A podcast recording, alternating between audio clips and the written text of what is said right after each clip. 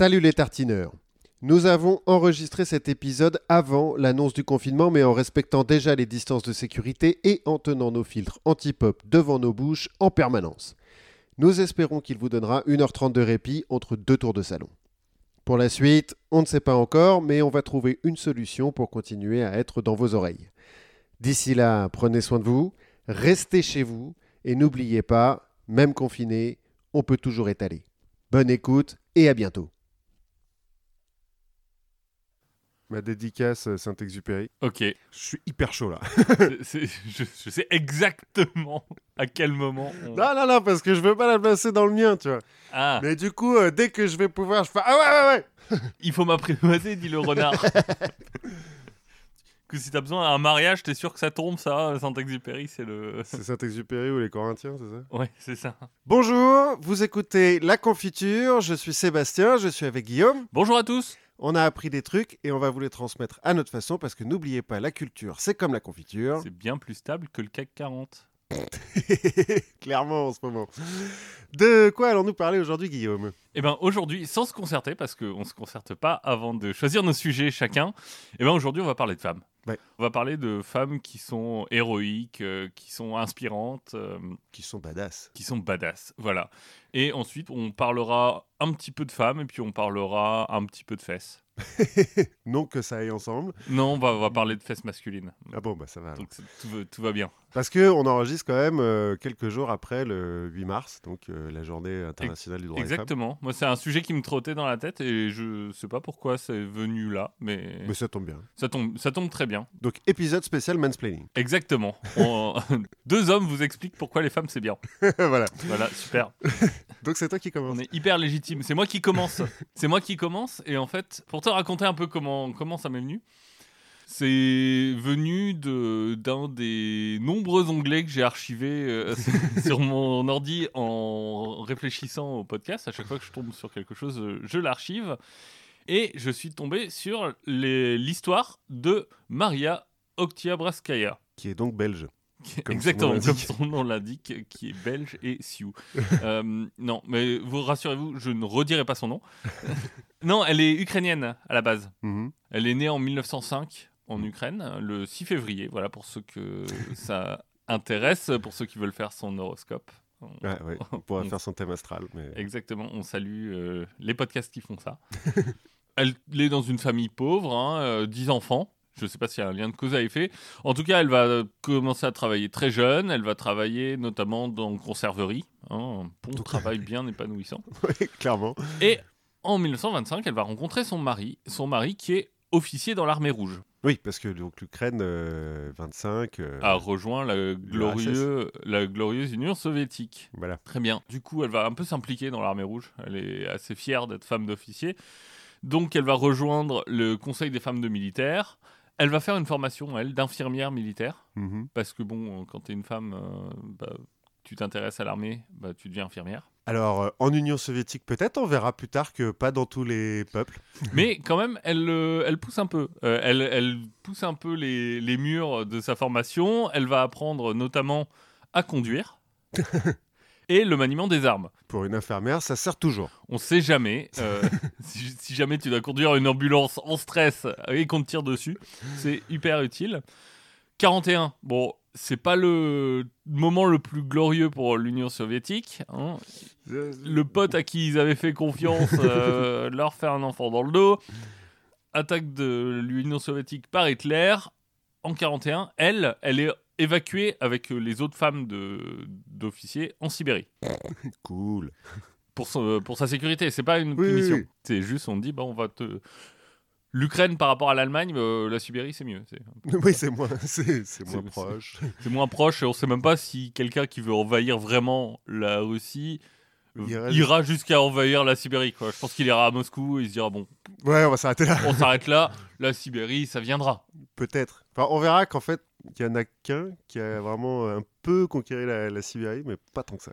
Et nos pilotes. Et nos pilotes de voiture, mais enfin bon, eux, c'est. Donc, en fait, quand son mari, en août 41, est tué, Mhm. en défendant Kiev, Ah, il est tué vite quand même. Elle est, bah ouais, c'est, euh, ça a été assez brutal, hein, je te cache pas. Elle va mettre en fait deux ans à être au courant. Ah oui, le temps que ça arrive jusqu'en Bah, le Sibérie. temps que euh, l'information arrive jusqu'en Sibérie, les, les modems sont lents et tout ça. et quand elle l'apprend, bah, elle a une réaction normale. Elle écrit à Staline. Qu'est-ce qu'elle lui écrit? Elle lui écrit Mon mari a été tué en défendant la mère patrie. Je réclame vengeance sur ces chiens de fascistes pour sa mort et celle du peuple soviète torturé par des barbares fascistes. À cet effet, j'ai déposé toutes mes économies, 50 000 roubles, à la Banque nationale pour construire un tank.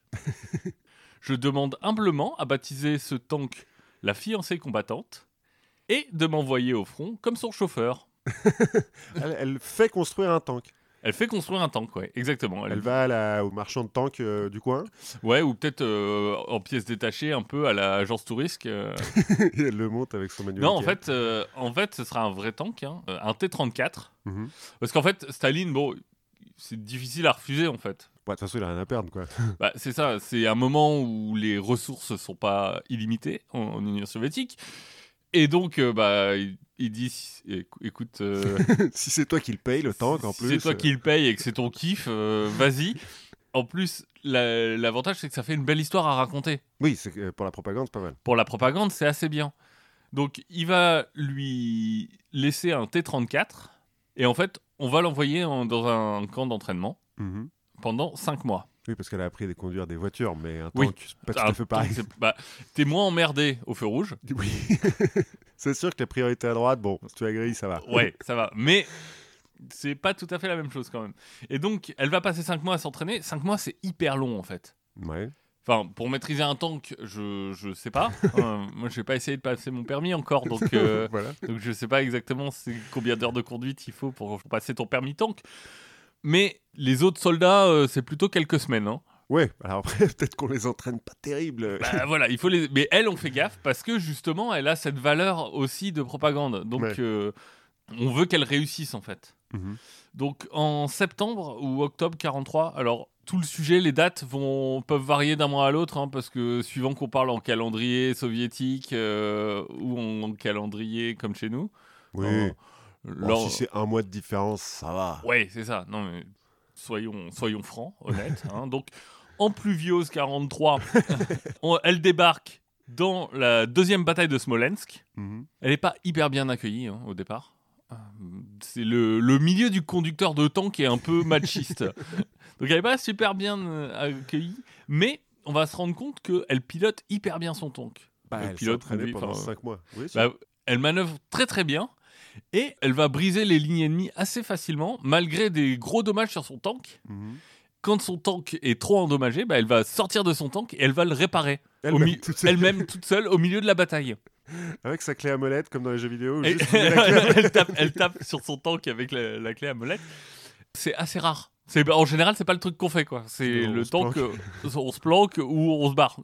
Ce comportement héroïque plus un petit peu la propagande bah, font que après la, deuxième bataille de Smolensk, elle va devenir sergent. Ah, parce que là, elle était juste euh, seconde classe, euh, conducteur Euh, bah, de tank. je sais pas quel est le rang du conducteur de tank. Ça doit être un petit peu plus élevé que euh, caporal. que le, le mec qui remplit le, le réservoir du tank. Enfin, j'imagine qu'il y a tout un, un échelon de rang.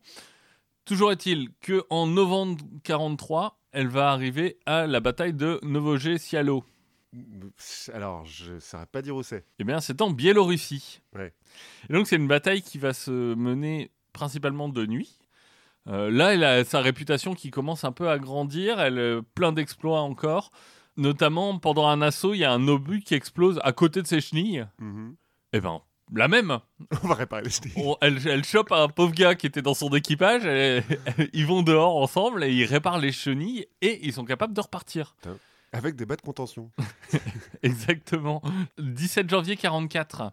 C'est l'offensive Leningrad-Novgorod. Donc là, elle est euh, à la tête d'une unité de chars dans son offensive. Elle fonce, elle va détruire des unités qui sont retranchées, des mitrailleuses. Elle va même prendre euh, des pièces d'artillerie Avec son tank. avec son tank. Elle les met sur le toit du tank et tout. Là. Ah Le problème, c'est que bah, ce coup-ci, euh, les obus, c'est des obus anti-tank. Eh. Donc c'est un peu moins fun. Euh, son tank va être touché par ces obus et va se retrouver complètement immobilisé. Mhm. Bon, là, c'est pas grave. On sort et on repart. et on répare. Alors, elle sort, elle commence à réparer. Le problème, c'est que bah, elle va prendre euh, un morceau d'obus dans la tête. ce qui est, ce qui est pas terrible. Elle va être transportée dans un hôpital militaire. Elle va passer deux mois dans le coma et mourir. Ouais, bon. Voilà, c'est pas une histoire qui se finit hyper bien, hein, la fiancée combattante. euh, Non, bah, c'est plutôt badass, c'est plutôt cool. c'est en fait un des exemples de, de courage des Mhm. femmes euh, soviétiques pendant la, la Seconde Guerre mondiale. hein. Seconde Guerre mondiale, soviétique, tout ça, moi j'adore. Elle va avoir quand même le- la médaille de héros de l'Union soviétique, Ouais. qui est la plus haute médaille qui existe dans l'Union soviétique. Donc euh, on, on pousse, je sais pas à quel point c'est vraiment pour ses exploits, à quel point c'est vraiment de la propagande. Mais euh, deux, de toute façon, elle est morte, donc euh, oui. ça leur coûte pas très cher, quoi. Oui, voilà. Alors du coup, moi j'ai regardé un peu euh, le- les gens qui avaient eu la médaille du- de héros de l'Union soviétique. Bon, ok, Brejnev, il a eu trois fois. Mais oui, mais c'était quand même un gros héros. hein. voilà, je, je vais pas vous raconter l'histoire de Brejnev. Je sais pas si tu l'as vu faire un créneau avec un tank, euh, Brejnev, mais. Mais une autre personne qui a eu la médaille de héros de l'Union soviétique, c'est Lyudmila Pavlichenko. Elle aussi, euh, belge. Elle aussi. Et non, elle aussi ukrainienne. Elle est née près de Kiev. Ah bah du coup, c'est peut-être les Ukrainiennes en fait qui sont badass. C'est peut-être les. Ukrainiennes. Bah, Yulia Timo- euh, Timoshenko aussi, le- c'est une Ukrainienne euh, avec ses, ses tresses à la Leia. euh. La fille de- des Femen Ah, la fille des Femen aussi, C'est une euh, Ukrainienne. c'est c'est une Ukrainienne. Bref, les Ukrainiennes sont badass. Alors, notre euh, Lyudmila, elle, elle est née le 12 juillet 1916. Et c'est pas la même euh, progression que la précédente parce que c'est pas par amour qu'elle rejoint le- l'armée. Elle, c'est dès qu'elle est toute petite. En fait, elle a une personnalité qui est hyper compétitive et euh, elle va entendre son voisin euh, chanter un peu les louanges de son fils sur euh, notamment sa capacité à être un tireur. Ouais. Et elle dit, à ce moment-là, je me suis mise en tête de prouver qu'une fille pouvait faire aussi bien. Donc je me suis beaucoup entraînée. Possible dans les idées. Voilà, donc elle euh, s'entraîne au tir. Elle va s'entraîner, s'entraîner. Elle va quand même avoir un job à côté. Mhm. Bon, quand euh, tu t'entraînes au tir, ton job c'est bizarrement, elle va travailler dans une usine d'armes. Elle va construire des fusils. Bah oui, tant qu'à faire. Et à 16 ans, comme euh, toute jeune fille bien née, enfin elle n'est pas spécialement bien née, mais 16 ans c'est la moyenne, hein, on- elle épouse un médecin avec qui elle va avoir un fils. Ça va pas durer très longtemps. Ça va durer un ou deux ans et en 37, euh, elle en a marre, elle se barre. Et elle va à l'université de Kiev pour étudier l'histoire. Pour étudier le tir et l'histoire. Alors oui, parce qu'à côté, elle va faire une école de sniper. Au cours du soir. Voilà, je- elle est biclassée euh, sniper historienne. on connaît des gens à qui ça pourrait plaire. 41, comme on l'a déjà dit. oui, Hein. euh, petit, petit problème en Ukraine. Voilà, petit problème en Ukraine. Le- L'université est un peu, euh, disons, bouleversée, hein, comme, euh, comme pour un passage de virus ou euh, un, un truc comme Ou ça. Une réforme euh, Exactement. Et donc, elle quitte l'école bah, elle va rejoindre l'armée rouge. logique. Le problème, bah, c'est que c'est une femme. Et donc, euh, on lui dit, bah, super, on a besoin de gens. On a besoin d'infirmières. T'as qu'à être infirmière. Elle dit ouais mais euh, ça, C'est-à-dire que je suis tireuse d'élite. euh, c'est-à-dire que j'ai fait une école de sniper, ce serait, ce serait un peu con. Donc elle va beaucoup insister, elle va finir par intégrer un régiment de snipers. mhm. Problème, c'est que on commence à avoir des snipers, on n'a pas de fusil. Qu'à cela ne tienne, elle sait en construire.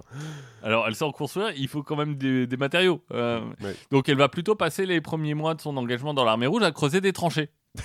cool. Donc ce qui, euh, vu son tempérament, lui va très bien. Et elle est très elle contente. peut faire un concours de celui qui fait la meilleure tranchée. Et elle va aller dans, aussi euh, à la bataille avec une grenade. Une seule. Oui, voilà. Je connais quelqu'un aussi qui fait ça? Mais donc elle part avec une grenade et pas de Pas d'arme. pas d'arme. Bah non, elle en a pas. Oui, ouais, Jusqu'au 8 août 41 où en fait un compagnon à elle qui est touché par un obus euh, est plus en état d'utiliser son arme et lui donne. c'est un peu comme. Il y avait un jeu vidéo comme ça. euh, Stalingrad. Enfin dans c'est toute Ah oui. l'histoire c'est l'histoire de Stalingrad Ouais, l'histoire de Stalingrad. Il y en a un qui porte le fusil et l'autre les munitions. C'est ça. Ouais. C'est ça. Et, bah, et d'ailleurs, euh, le film Stalingrad est aussi une histoire de sniper. Oui, ben, euh, oui j'y pensais. Je- On- on- J'allais comparer Judo à Lumia. Eh ben, on fera la comparaison à la fin pour voir comment elle s'en sort par rapport à lui. Quelques semaines plus tard, une fois qu'elle a son gun, elle a passé un niveau. Quelques semaines plus tard, elle va tuer deux soldats roumains à plus de 400 mètres. Ah, avec un fusil qui est pas un fusil de sniper en plus. Avec un fusil qui est plutôt un fusil. Bah, c'est pas un fusil de sniper, mais c'est un fusil de chasse. Enfin, c'est quand même. Oui, ouais, c'est des fusils réglementaires. C'est pas un trompe-long, quoi. Ouais. Et il a tué deux soldats à plus de 400 mètres. Officiellement, ça y est, euh, c'est un sniper. oui, ouais, on peut dire que. Bon. Ce qui est intéressant, c'est qu'il faut se dire que à l'époque, les femmes, c'est 2% de l'armée rouge. Mhm.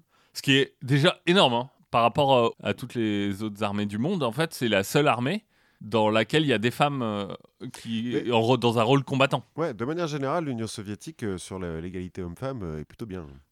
Et même s'il y a 2% de l'armée rouge, en fait, il y a 2000 snipers femmes. 2000 snipers femmes, c'est à peu près. Alors, le total est un peu dur à faire. Moi, ce que j'ai lu, c'est qu'il y a 10 000 personnes qui ont eu un, un entraînement avancé de tireurs d'élite et euh, à peu près 400 000 qui ont eu un entraînement basique. Donc, si tu prends les 10 000, bah, 2000 femmes, ça fait quand même C'est- 20%. hein, ça fait quand même beaucoup. mal, ouais. Et sur ces 2000 euh, snipers, il y en a 500 qui vont survivre. Ah, pas mal. Qui est honnête quand on sait la boucherie qui a été le front de l'Est. Donc notre, euh, notre ami Lyudmila, bah, on va l'envoyer à Odessa, en Moldavie, sur, le, sur la bataille de Sébastopol. Donc à Odessa, par exemple, elle va passer deux mois et demi. Elle va faire 187 morts. Oui, elle, euh, elle décrira ça un peu comme euh, la satisfaction du chasseur qui a passé sa proie. Ouais, non, mais je- ce qui doit être commun à beaucoup de snipers, mais 187, quoi, c'est beaucoup. Voilà, donc euh, à Odessa, elle va devenir sergent senior. Parce que bon, ça commence à être des chiffres intéressants. Elle va se marier à un autre sniper, mais qui, quelques jours, semaines après qu'il soit marié, en fait, est touché par balle. Il va s'évanouir dans ses bras il va mourir euh, quelques temps plus tard. C'est vrai ça ou c'est de la propagande? A priori, c'est vrai. C'est beau. C'est ce qu'elle raconte dans ses mémoires, en tout cas. Donc, euh, bon, il y a peut-être un voile de propagande, mais c'est l'histoire, euh, en tout cas officielle. Moi, j'ai rien vu qui. Oui, bon, en même temps, pourquoi pas, c'est possible. Ouais, parce que ça va la marquer un peu. Hein. Elle va avoir une petite rancœur, peut-être. Pas, pas forcément une rancœur, mais plutôt quelques problèmes psychologiques aussi. euh, c'est, bah, ça, ça marque quand l'être aimé euh, se fait buter par des nazis devant toi. C'est fort possible. Alors, j'ai du mal, j'ai du mal à complètement. me- mais- Ouais, c'est ça. Mais je pense que ça marque et en plus, euh, j'imagine qu'il faisait froid. Qui arrange pas les, les choses. À Sébastopol, elle va rester 8 mois. Elle va former une douzaine de snipers. Et en mai 42, elle va avoir une euh, promotion.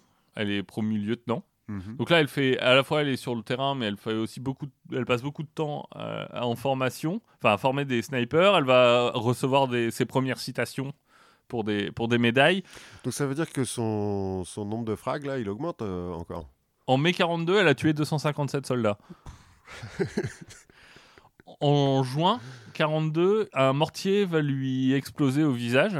Ouais. Elle est évacuée, elle est mise à l'abri parce que en fait, elle aussi, elle est devenue un petit peu euh, précieuse pour la propagande. Mhm. Ouais, elle est surnommée Lady Death. Et en fait, à tel point qu'à Sébastopol, on va l'évacuer par sous-marin. Pas mal. C'est dire qu'elle est importante parce que je pense qu'on faisait pas ça pour euh, tout le monde. Non, non, non. Et elle va devenir en fait à ce moment-là instructrice et elle va devenir surtout un outil de propagande pour montrer le, à la fois le, le sentiment impétueux de- du soldat, le- l'esprit de sacrifice. Ouais, et puis l'union sacrée, euh, tout le monde fait sa part. euh. Il faut savoir que du coup, sur la Seconde Guerre mondiale, elle aura tué 309 soldats confirmés, dont 36 snipers. Oh la vache. Donc en combat un peu de sniper. euh, Ouais, c'est ça. C'est le 12e total de la Seconde Guerre mondiale. Ça veut dire qu'il y a- il y, a 11 mecs qu'on en butait plus? Ouais, alors c'est la première femme. Oui. Il y a 11 mecs qui en ont tué plus. Si on prend le Zaitsev, le mec de Stalingrad, le film, ouais. lui, il en a tué 242. Pouf. Donc 62 moins. Ouais. Bon, le meilleur, il est finlandais. Il en a tué 500. euh, Et il avait pas de lunettes sur son fusil. Euh, Enfin, il, il a l'air. Peut-être qu'on en parlera parce que ce mec-là, il a l'air complètement fou. il a tué 500 personnes, euh, plus 150 en bataille rangée. Enfin, Au couteau. couteau. Du coup, elle devient à ce moment-là hyper célèbre, à tel point que les nazis vont essayer de la corrompre en lui disant bah, si tu viens chez nous, deux choses. Un, tu gardes ton rang. Ouais. Deux, on te donne du chocolat. Ils sont cons. je, je sais pas ce qui leur est passé par la tête. Ils se sont dit oh, ça doit être une femme. Elle doit aimer le chocolat, c'est Et normal. puis, euh, si t'es sage, on te filera aussi un super fer à repasser. Un robot mixeur. non, donc, étrangement, elle dit non. Ouais. Et en fait, les nazis changent assez vite de ton. Tu sais, un peu le, me- le mec euh, qui drague et qui se fait rejeter et qui, du coup, euh, va insulter l'objet de son, de son désir. Ils lui promettent de la découper en 309 parties. Bah, C'est son nombre de morts? C'est son nombre de morts. Et elle, en fait, elle en tire aussi une grande fierté parce que ça veut dire que, globalement, elle est connue aussi chez les nazis. Ouais, bah je pense que quand t'as buté 300 de leurs mecs à 400 mètres de distance, il y a un moment donné où ouais, on, on te connaît quoi. Donc la question, c'est on veut plus la laisser aller au, au front. Mhm. Donc, euh, quelle carrière? Bah, Elle va garder ce côté propagandiste. Et assez vite, on va l'envoyer aux États-Unis pour, en fait, faire de la propagande aux États-Unis pour œuvrer pour l'envoi de troupes américaines vers l'Europe. Ah. Parce qu'on est encore en 42. ah ouais, c'est ça, on est avant le, le- le débarquement. On est avant le débarquement, oui. Et donc, si tu veux, c'est la première citoyenne soviétique, enfin, citoyenne ou citoyen, hein, à être reçue à la Maison Blanche. Ah ouais. Donc, Eleanor Roosevelt euh, l'invite, elle euh, sympathise toutes les deux. Elles doivent avoir des choses à se dire. Alors vous, vous avez tué combien? C'est-à-dire que... Et, et du coup, elle va l'inviter en fait à parcourir le pays avec elle pour faire des conférences, euh, des choses comme ça. Et ça se passe pas hyper bien. Déjà parce qu'elle n'a pas un, un tempérament hyper facile, elle n'est pas toujours très diplomate. Mhm. Par exemple, à, à Chicago, elle va parler à une assemblée de notables euh, qui sont là et elle va leur dire Bah, Moi j'ai 25 ans et j'ai tué 309 occupants fascistes. Ne croyez-vous pas, gentlemen, que vous êtes caché derrière moi un peu trop longtemps? Bande de pleutres. C'est ça. hein, Donc, elle est, enfin voilà, c'est C'est direct. c'est- c'est assez direct. Et en fait, elle se retrouve à ce moment-là un peu reconfrontée à sa condition de femme. Mhm. C'est-à-dire que quand les médias américains parlent d'elle ou lui parlent, ils sont focalisés bah, sur euh, la façon dont son uniforme flatte ou pas sa silhouette. En l'occurrence, pas trop. sur euh, son maquillage, sur euh, est-ce qu'elle se fait les ongles ou pas. Ah. Et donc, on lui parle volontiers, coupe de cheveux. on lui demande alors, est-ce que les soviétiques, est-ce que vous pouvez porter votre maquillage au combat? Parce que euh, les femmes dans l'armée américaine, c'est sûr, elles se maquillent. Bah, il n'y en a pas. Donc, Ah ouais, à l'époque, il n'y en a pas du tout? Bah, pas, pas chez les combattants. Ah. Et donc, elle répond bah, il n'y a pas de règle contre ça, mais qui se préoccupe d'un nez brillant quand la bataille fait rage? C'est pas faux. je, je pense que effectivement, ça te fait assez vite euh, relativiser ton- le sens de tes priorités. Ou alors tu fais du maquillage camouflage, quoi. cas, Ouais, euh, c'est ça. Alors, du coup, c'est le moment du tuto make-up? Tuto make-up camouflage. Alors, elle commence à en avoir euh, un peu marre. Par exemple, on lui parle beaucoup de son uniforme qui est pas hyper flatteur, euh, qui la fait paraître euh, un peu plus grosse que ce qu'elle n'est. Et elle va dire Je porte mon uniforme avec honneur. Ouais, logique. Il a l'ordre de Lénine, il a été couvert de sang au combat. C'est évident que ce qui compte pour les Américaines, c'est si on porte des sous-vêtements de soie en dessous. Elles ont accord à apprendre ce qu'un uniforme représente. Donc, Voilà. et elle va continuer en fait à, à s'étonner un peu de, de ce traitement jusqu'à dire aux Américains, là aussi euh, une autre citation qui m'a marqué, ici je suis un peu vu comme une curiosité, un sujet pour les unes de magazine, une anecdote, en Union soviétique je suis vu comme une citoyenne, une combattante, un soldat de mon pays. Et c'est vrai qu'elle adresse justement ce dont on parlait, cette histoire de bah, d'égalité homme-femme Mhm. et de séparation des genres qui est finalement beaucoup beaucoup plus grande aux États-Unis que euh, en Union soviétique. Ouais, de manière générale, les régimes euh, socialistes, euh, communistes, en tout cas au début, quand ils se mettent en place, essayent de pousser vachement l'égalité homme-femme. Oui. Notamment dans l'alphabétisation, l'éducation, euh, l'accès au travail, euh, etc. Bon, elle va retourner en, en URSS, euh, mais sa vie va pas être très facile hein, parce que bah, déjà elle, elle a un petit problème de sentiment, enfin sentimental. Dis- disons que bah, l'amour de sa vie est mort dans ses bras. Ça doit perturber. Elle a un petit peu de, pour faire un- du néologisme, elle a un petit peu de PTSD aussi. c'est ce que j'allais dire.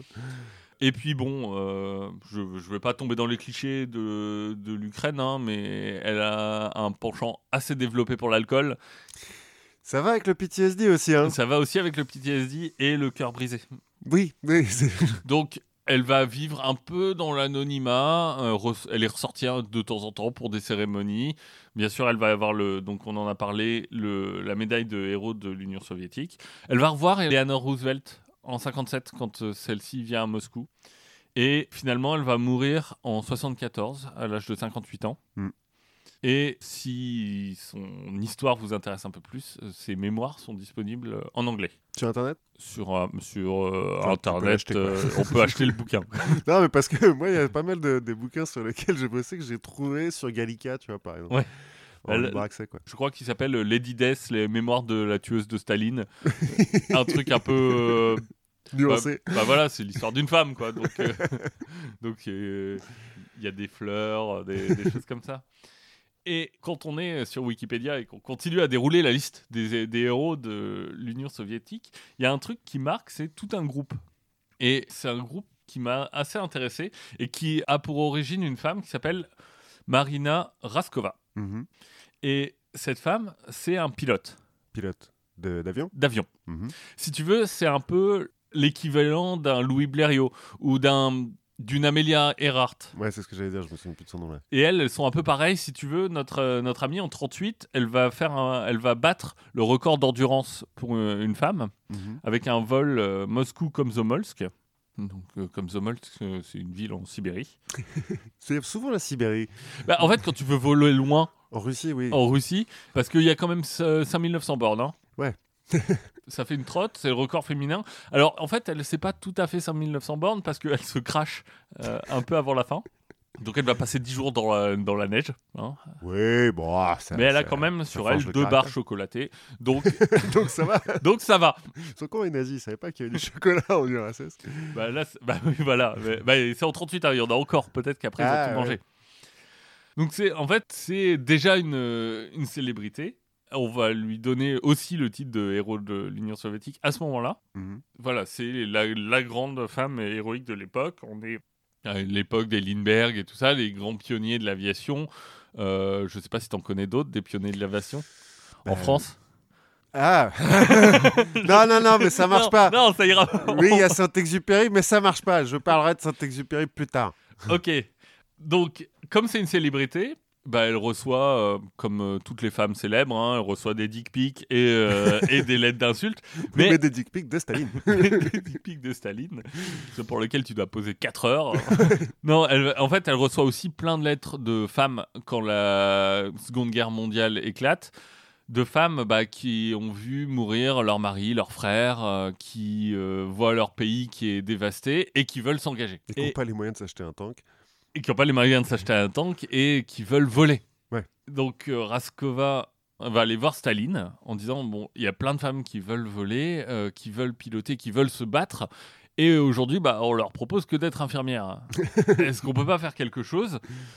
Euh, Staline dit bon, euh, pff, allez, ok, vas-y, fais-toi plaisir. En 41, donc euh, le 8 octobre, il me semble, 8 octobre 41, on va créer trois unités de l'armée de l'air uniquement féminines. Mhm. Donc c'est des armées, des unités où en fait on fait pas de mixité là pour le coup. On va faire que des femmes.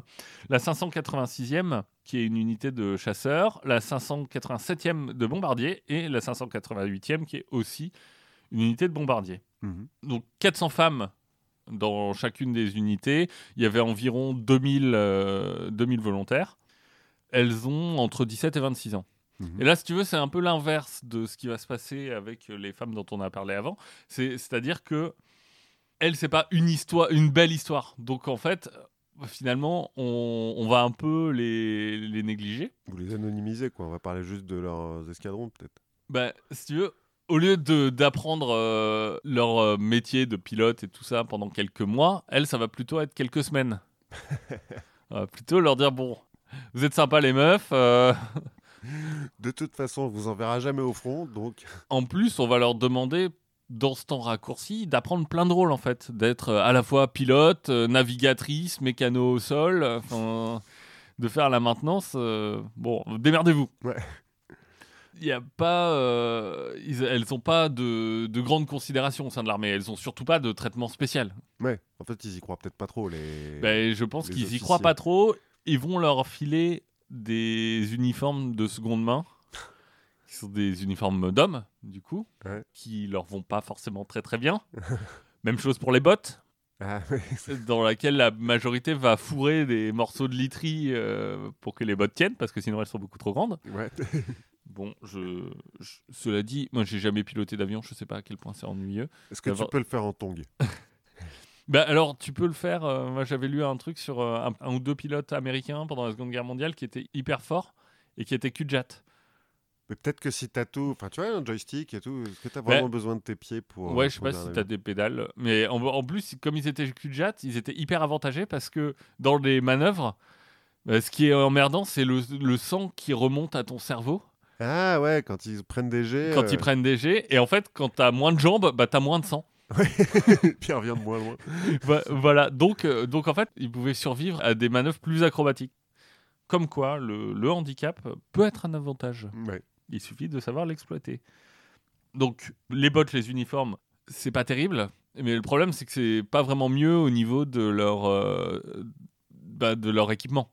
Ouais, c'est qu'on leur donne des avions un peu pourris, quoi. Bah, on va leur donner des Polycarpov PO2. Tu vois Donc, euh, bon. oui, bah, bah, ouais. Non, en fait, euh, le Polycarpov PO2, c'est à la base c'est un avion qui est fait pour l'épandage agricole. Donc, si tu veux, c'est un biplan. Oui, c'est les avions de la Première Guerre mondiale, en fait, qui leur C'est un peu, un peu ça. C'est des biplans ouverts, complètement. hein, Il n'y a, pas de- il y a pas de cockpit. Qui a deux places, euh, qui est fait en fait en contreplaqué et en toile. C'est un peu comme euh, l'avion de- dans Indiana Jones. Un Euh, peu ou l'avion de Satanas et Diabolo. Ouais. On en parle souvent de cette année, c'est diabolo. Exactement. Elles vont décrire leur avion comme, d'une façon un peu euh, sympathique et ironique, comme d'un cercueil avec des ailes. Ouais. Il y a Boeing qui appelle ses, ses 737 comme ça. Voilà, c'est le 737, c'est le 737 Max de l'époque. Et elles, elles volent surtout de nuit. Et bah de nuit, on est en Russie, Ouais, sans cockpit. sans cockpit. Elles reviennent pleines d'engelures. À un moment, euh, rien que toucher l'avion, ça suffit à t'arracher la peau. Bref, Bref, c'est pas top. c'est pas terrible. Leur avion, bah, il est pas très puissant non plus. Mhm. Hein, donc euh, il va falloir faire euh, prioriser ce qu'on met dedans. Le Parachute, c'est trop lourd. Tout ce qui est radar, canon, Non, ça, radio. À quoi bon à quoi bon Elles partent avec bah, finalement deux bombes. Euh, non, euh, un compas, une, une règle d'équerre, euh, des crayons, enfin c'est la rentrée scolaire quoi. des cartes, des montres, et elles naviguent comme ça à, à la carte quoi. Ouais. ce qui est assez difficile, ce qui leur met un sacré handicap. Mais en fait, ce qu'il faut voir, c'est que comme leur avion est assez lent, finalement, il est plus lent que la vitesse de décrochage des avions allemands. Ce qui fait que il peut voler suffisamment lentement et si tu veux essayer, de ce que j'ai compris, c'est que si tu veux essayer de le suivre à cette même vitesse, bah, ton, avi- Ah, il tombe. ton avion moderne, il tombe. Ah, elles sont tellement lentes qu'en fait. euh, Qu'en fait, ça, ça va devenir un, un avantage dans le dogfight. Dogfight qu'elles cherchent pas tellement, hein, nos Oui. amis du 588e, parce que de toute façon, elles ont pas d'armes. Donc, euh, elles peuvent pas se défendre, elles ont pas de gun. Elles ont que des bombes. Donc, euh, bon, c'est pas terrible, terrible. En fait, quand elles sont prises euh, du coup en chasse, leur, euh, leur seule, euh, seule défense, en fait, c'est justement d'aller faire des manœuvres de plongeon en se disant le- les mecs derrière vont pas pouvoir nous suivre. mhm. Bon, quand tu plonges comme ça, ça veut dire que globalement tu rentres la tête parce que Tu rentres la tête dans le pas de cockpit. dans le pas de cockpit, mais tu, tu te planques et donc tu vois rien. Enfin bref, Oui, tu sais pas ce que t'es en train de faire. Ok, ça doit C'est- être cool. Pas ce qu'il y a de mieux. Bien sûr, si t'es touché à la balle traçante, bah, ton avion en contreplaqué, il, prend, il prend feu. Ce qui est pas terrible. Ouais, puis ils ont pas de blindage non plus. Ah bah, du, si, ils ont du, blaga- du blindage en contreplaqué. Ils Et font pas comme dans, dans Mythbuster, ils mettent pas des, des, annuaires ou du duct tape. Comme elle transporte aussi que deux bombes, bah c'est pas les images de la Seconde Guerre mondiale que tu vois du mec qui ouvre sa trappe avec les, les- bah non, Là, elles elles en ont que deux. Et comme elles en ont que deux, bah, ce que ça veut dire c'est qu'elles vont partir bah, par euh, à 40 équipages à la fois et euh, 8 à 10 fois par nuit. Oh la vache. Et voir une des, des commandantes iconiques, parce qu'il y, aura eu, il y a 12 commandantes différentes sur euh, le 588e, hein, qui est le régiment phare. Ben, euh, Nadezhda Popova, elle va par exemple faire en une nuit 18 missions. elle va en faire euh, dans sa carrière, de- dans le euh, 588e, elle va faire 852 missions en tout. Oh la vache. Euh, si tu veux, les 261 femmes, en 4 ans, vont effectuer plus de 30 000 missions. Oh la vache. Il faut, pour se rendre compte de ce que ça veut dire, je sais pas si tu l'as regardé ou si tu l'as lu, toi, euh, Catch 22. Non. Qui est un roman euh, formidable sur la Deuxième Guerre mondiale et dont ils ont fait une série là, l'année dernière, je crois, qui montre bien à quel point faire une mission quand tu es dans un bombardier, pour les mecs qui sont dans l'avion, c'est une horreur. Euh, les types se chient dessus et tout, euh, et c'est. Bon, c'est du cinéma, mais euh, Oui. filmé comme ça, tu te dis que ça doit être hyper vénère. Ben voilà, donc euh, elles, elles font ça mais 8 fois par nuit, Ouais. au moins. Dans des, pas dans des B-52 en plus. Ah bah non, dans ton avion qui en plus est blindé, blindé au max, hein. donc euh, ce qui fait que tu qu'elle vole hyper bas, Mhm. bon, ce qui est pas euh, le plus safe non plus, hein, parce Bah que non. du coup elle sera à, portée de à, por- à portée de DCA. L'avantage c'est que bah, leur, leur avion il n'est pas vraiment détectable au radar. Ouais. Et donc ce qu'elles vont faire, c'est qu'elles vont avoir un avion de tête qui va arriver, qui va lancer des, des obus qui vont illuminer la cible, et après derrière les autres vont passer et vont bombarder. Et ce qui est en fait hyper caractéristique justement de, leur, euh, de leurs attaques, c'est que bah, elles n'ont pas trop le choix. Elles peuvent pas soutenir euh, un, un combat. Mhm. Donc souvent ce qu'elles font, c'est qu'elles vont couper leur moteur et qu'elles vont planer. Elles lancent leur bombe en planant. Elles lancent leur bombe en planant. Et si tu veux, le seul truc caractéristique d'une attaque de cet escadron, c'est en fait le bruit du vent dans les voiles. Que les Allemands vont assimiler au bruit d'un balai dans, dans les airs. Et les Allemands vont les surnommer les Nartexen, donc les Night Witches, les sorcières de la nuit. Mhm. Le régiment va devenir célèbre sous ce nom-là, le- les sorcières de la nuit. Dans ce régiment, on aura quand même 24 héros de l'Union soviétique, 24 médaillés là qu'on Oui. Ah ouais, quand même. qui auraient la plus haute distinction. Je crois qu'il y a à peu près 200 récipiendaires de la médaille, si je, si je ne m'abuse. Pas mal. Elles vont devenir euh, complètement mythiques. tu m'étonnes. D'abord chez les nazis, ouais, parce qu'ils en ont peur, quoi. parce qu'ils en ont peur, parce qu'il y a des rumeurs euh, qui vont commencer à circuler, qui vont dire qu'en fait c'est des criminels qui ont été envoyés au front pour les punir, enfin c'est Birds of Prey quoi, c'est Suicide Squad, enfin d'autres vont dire que aussi c'est des sujets d'expérience scientifique, c'est des mutants, genre. c'est des mutants à qui on a fait des injections pour qu'elles puissent voir la nuit, On leur a injecté du sang de loup-garou. c'est exactement ça, du sang de chauve-souris. Euh, attention Alors attention. Alors attention, avec le sang de chauve-souris, on, On on fait gaffe, hein. on fait un peu gaffe. Leur euh, dernier vol, ce sera le 4 mai 45. ah ouais, donc jusqu'à la fin, quoi. Et ça se fera à environ 60 bornes de Berlin. Ah la vache. Donc euh, elles ont vraiment participé à toute la guerre. Et quand ça commence à marcher, là, on leur file pas des meilleurs avions. On leur laisse. euh, Ah bah, pourquoi tu changerais un truc qui... On change pas une équipe qui gagne. non, alors... Je sais pas exactement. Moi, j'ai l'impression qu'à un moment, on va leur filer des, des meilleurs avions parce que j'ai vu des photos d'elles avec des, des avions qui avaient l'air euh, brillants, donc euh, pas forcément Ouais. que en toile. Notre amie Marina Raskova, dont on a parlé au début, elle, elle va mourir le 4 janvier 43 en vol. Ouais. Bon, dans un vol de transit pour aller au front. Ah, c'est con. Bah, en fait, elle, elle sera jamais allée au front. Ah merde. Au moment où elle doit y aller, euh, où elle dit son, son truc s'écrase. son, euh, son- son avion s'écrase ouais, en c'est allant rejoindre le front. Quoi. Ah, c'est con ça. C'est un peu con. Euh, deux mois après la fin de la guerre, le régiment va être supprimé. La guerre est finie, on a plus les femmes euh, Allez hop, on retourne en cuisine. parce qu'on commence à avoir un peu faim quand même. le régiment va pas être admis non plus dans les célébrations de, de la victoire. Là, quand ils font les grands défilés militaires et tout. ouais, euh, non. L'excuse c'est qu'on dit euh, bah, leurs avions sont trop longs, Trop lent. trop lents, ouais. Donc euh, ça rend pas terrible. euh. Oh, bah, euh, planant au-dessus de la, de la place rouge, ça aurait été pas mal. finalement, si tu veux, leur, euh, elles vont, leurs exploits vont un peu ressurgir ensuite euh, de ci de là pour, pour des questions de propagande. Elles vont, euh, elles vont regagner un peu de popularité. Aujourd'hui, on a par exemple une, cha- une chanson du groupe suédois Sabaton, qui est un groupe assez, assez calme, assez tranquille et atmosphérique, qui leur, est consacré, qui leur est consacré. Euh, un jeu de rôle aussi, Ah oui, oui, oui, je l'ai vu. euh, c'est à qui on l'a- on l'avait offert, non? Qu'on a offert à, à- à un ami qui s'appelle euh, Night Witches, je crois, qui permet de, de jouer au sein de, de l'escadron des sorcières. Donc voilà, c'est un petit tour d'horizon des, des femmes euh, pendant la guerre, la Seconde Guerre mondiale pour l'Union soviétique, qui se laissent pas faire. Non, non, effectivement, elles se laissent pas faire. On voit les nazis, on se lève et on se casse. Quoi.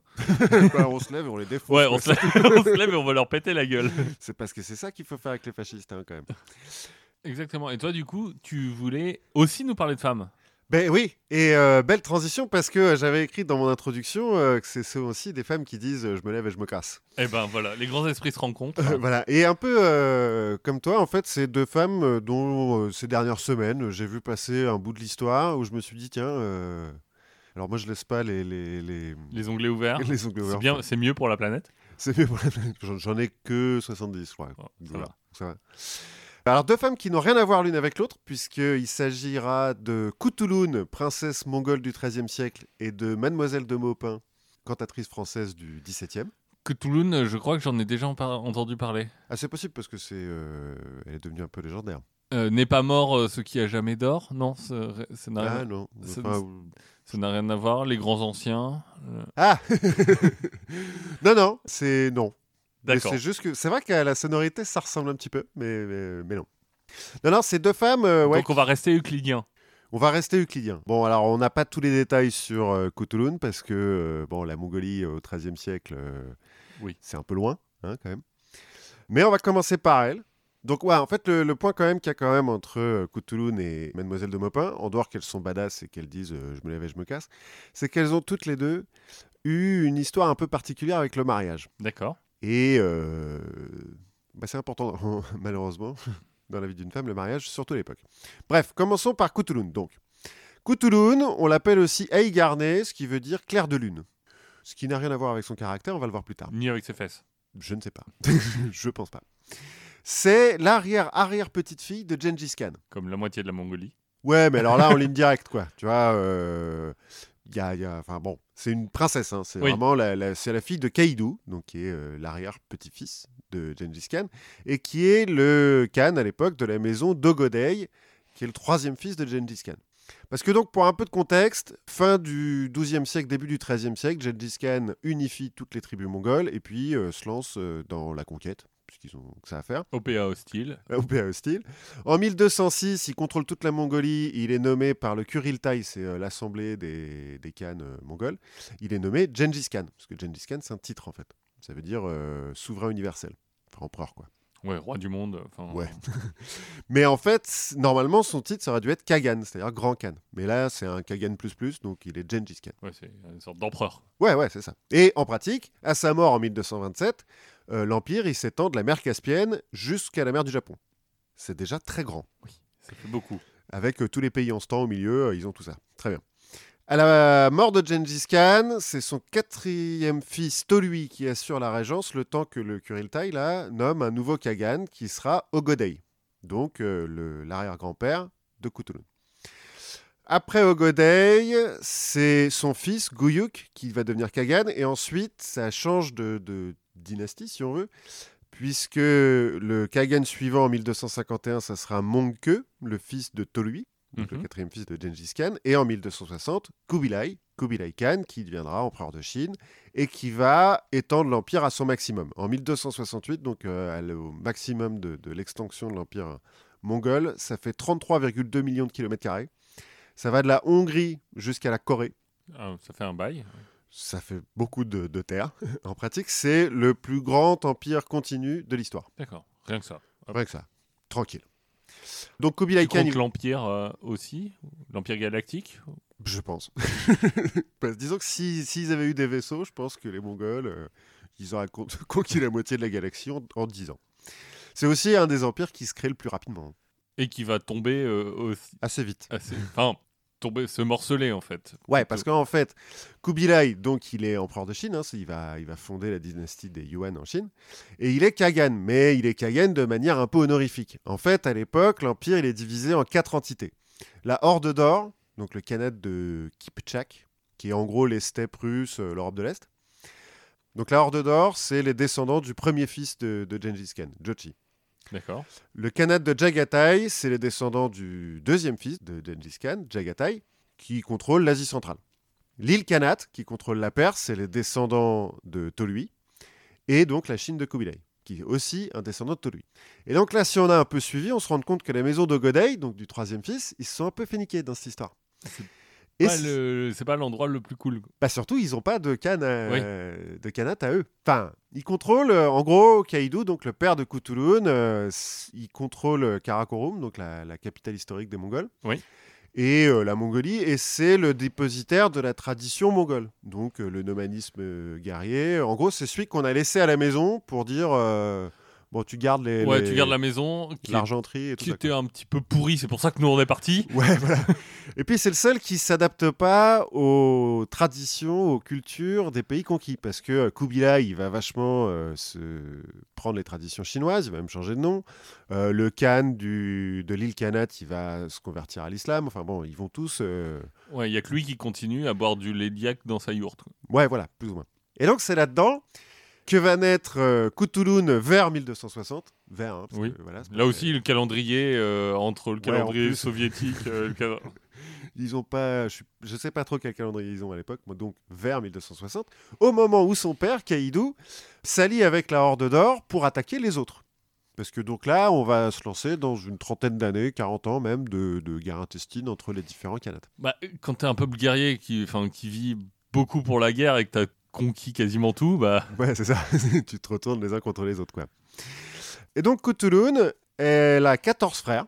J'ai pas trouvé si euh, dans quel ordre euh, ils sont nés, mais en tout cas. Où elle est, elle? Ouais, où elle est au milieu des, des 15 enfants. Mais donc, elle a 14 frères, ce qui, euh, on peut supposer, lui fait une enfance un petit peu. Agitée Agitée, voilà. Et donc, elle est élevée dans la tradition guerrière mongole. Donc, équitation, tir à l'arc, lutte, et euh, nomadisme, euh, ils sont des bergers surtout. Et les diacs. Et les diacs. Donc on l'entraîne, en plus comme c'est une princesse, on l'entraîne vraiment à l'équitation, à tirer à l'arc depuis le, cul d'un cheval.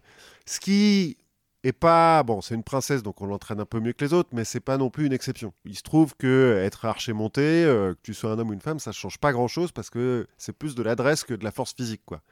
T'as pas une armure complète qui pèse 80 kg et une épée à deux mains à manier, où là, effectivement, vaut mieux avoir un peu de force brute. Les femmes sont pas désavantagées, quoi. Et il se trouve aussi que dans la tradition mongole, les enfants participent à l'élevage, donc ils sont bergers. Et traditionnellement, on envoie les petits garçons s'occuper des vaches et des dromadaires, donc les animaux un peu gros, qui sont loin du campement, et les filles s'occuper des moutons et des chèvres, plus petits, qui sont plus près du campement. Mais le loup moyen dans les steppes de Mongolie, il s'attaque plus aux chèvres et aux moutons qu'aux dromadaires, quoi. Bah, oui, tant qu'à faire, euh, c'est plus, facile. Donc les filles. En plus, ils sont gardés par des filles. en plus.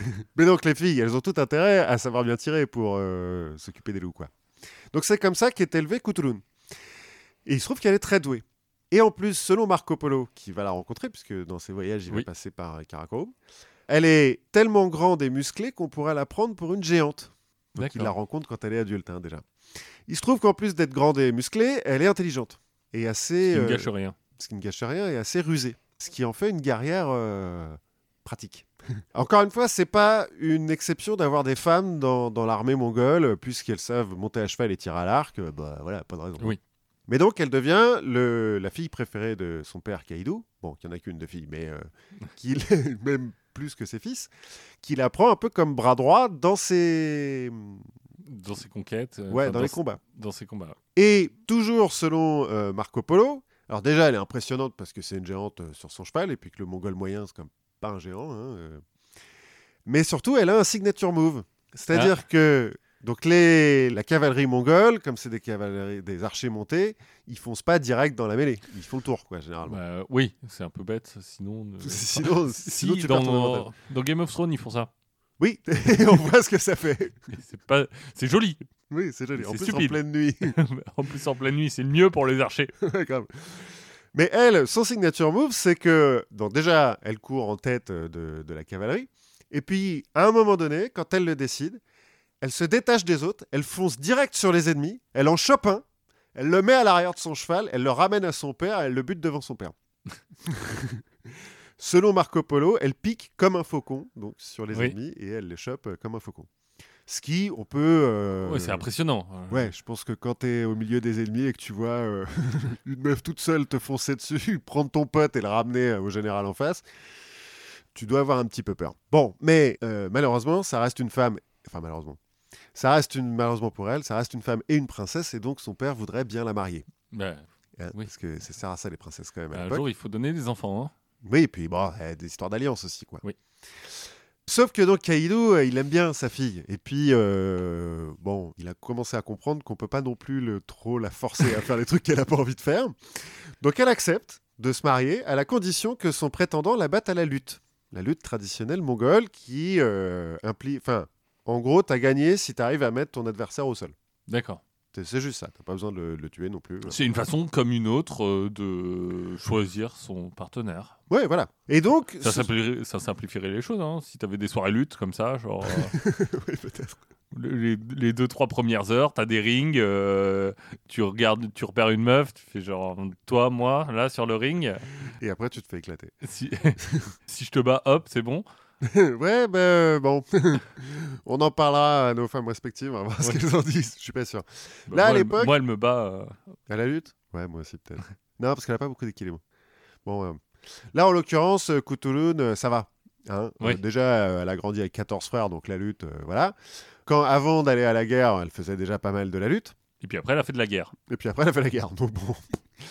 Donc se met en place un, un espèce de tournoi euh, continu pour euh, tous les prétendants qui, qui, Oui, qui essaye de la marier. qui aimerait bien devenir euh, le, Le le beau-fils. du Khan. Parce que Kaido, il est Khan, hein, quand Oui. même. À un moment donné, il sera même empereur. Bon, alors d'un empire euh, un peu au milieu des autres, là, mais. Mais il suffit pas d'y aller. C'est-à-dire que pour pouvoir se battre contre Kutulun, il faut parier des chevaux. Généralement une centaine. Et bah, Kutulun, elle va en amasser 10 000 comme ça. Hop, Des facile. chevaux. C'est-à-dire plus que son père. Parce que, donc, dans les, les- les tribus mongoles traditionnelles C'est de comme ça l'époque. que tu comptes. euh, Ouais, t'es riche si t'as des chevaux, quoi. Bon, elle, elle en a 10 000. Il y a un moment donné, c'est Marco Polo qui raconte, il y a un prétendant euh, un peu plus riche que les autres, bien fait de sa personne, qui parie 1000 chevaux. Du coup, Kaido, euh, il se dit, oula, mais bien, celui-là, il est riche. Donc il va voir Kutulun et lui dit, dis donc, tu veux pas euh, faire semblant euh, et puis le laisser gagner? Parce que en plus, il est beau gosse. Kutulun, elle le regarde, elle fait, ouais, bon, d'accord, c'est vrai qu'il est pas mal fait et tout, euh, allez, je, je veux bien accepter de perdre. Sauf que, bah, il faut quand même donner le change, donc ils se battent un petit peu. Et puis, pris dans le feu de l'action, bah, Kutulun, elle le défonce. Ah, bon, Donc, elle a gagné 1000 chevaux, mais, euh, toujours pas, mal aussi. Hein. C'est pas mal aussi, mais toujours pas de mari. Le problème, c'est que ça commence à jaser un petit peu euh, parmi les Mongols. Parce Bah, que... C'est le. La, la fille dans les repas de famille qui ramène jamais un mec, tu Ouais. commences à te poser des questions. Voilà, donc on commence à dire qu'elle est lesbienne. Bon, ça, Kutulun, elle s'en fout un petit peu.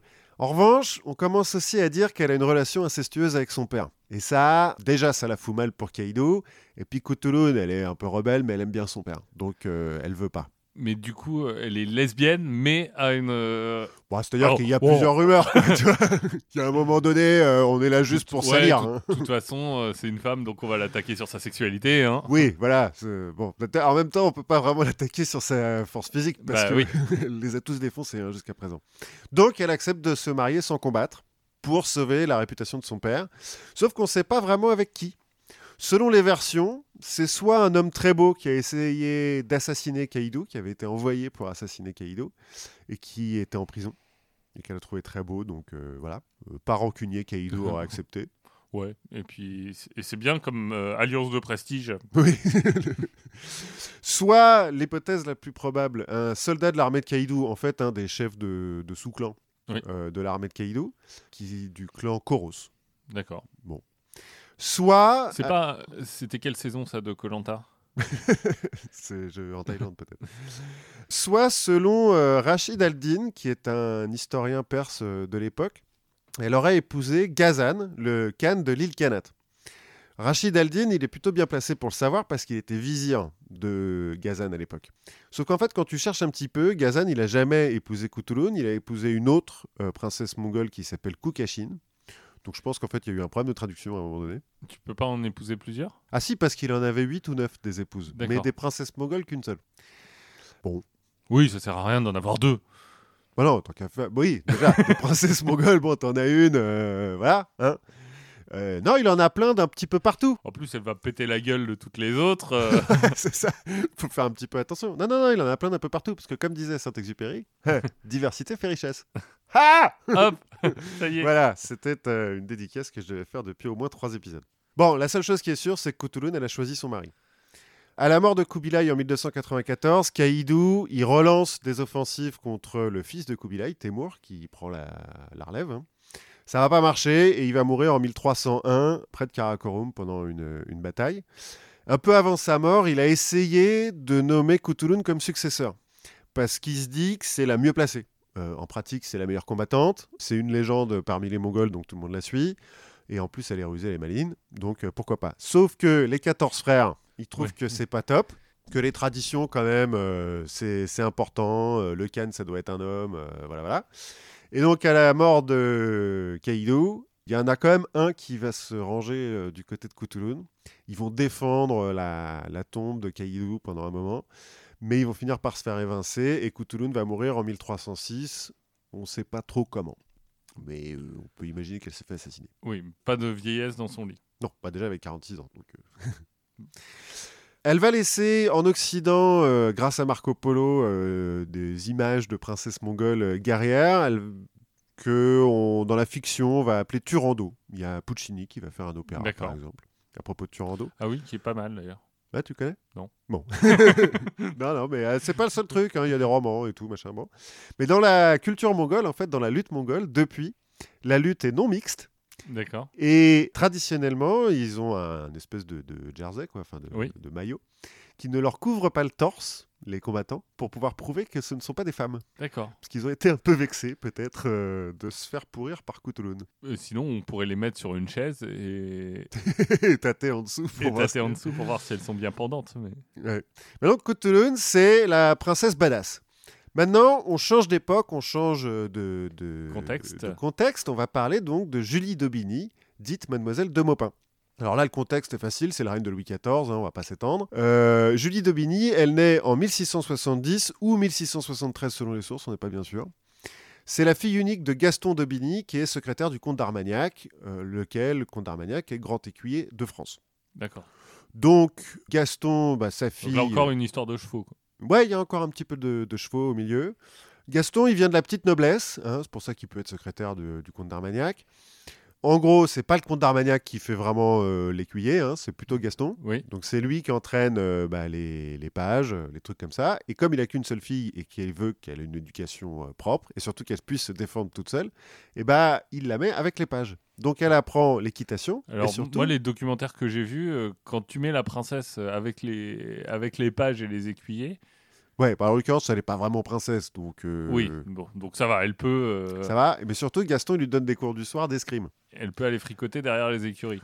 Il est possible qu'elle ait un peu fricoté derrière les écuries, il est possible qu'elle en ait broché déjà quelques-unes, parce qu'il semblerait qu'elle soit assez forte à l'escrime. Mais en fait, en pratique, quand elle a euh, 14 ou 15 ans, c'est le comte d'Armagnac qui va fricoter avec elle. D'accord. Ce qui est marrant, c'est que selon les sources, il y a, euh, t'as des sources qui disent oui, elle utilise de ses charmes pour euh, séduire le comte d'Armagnac, qui a 46 ans hein, à l'époque, qui a déjà euh, 10 enfants, je crois, 14 enfants même.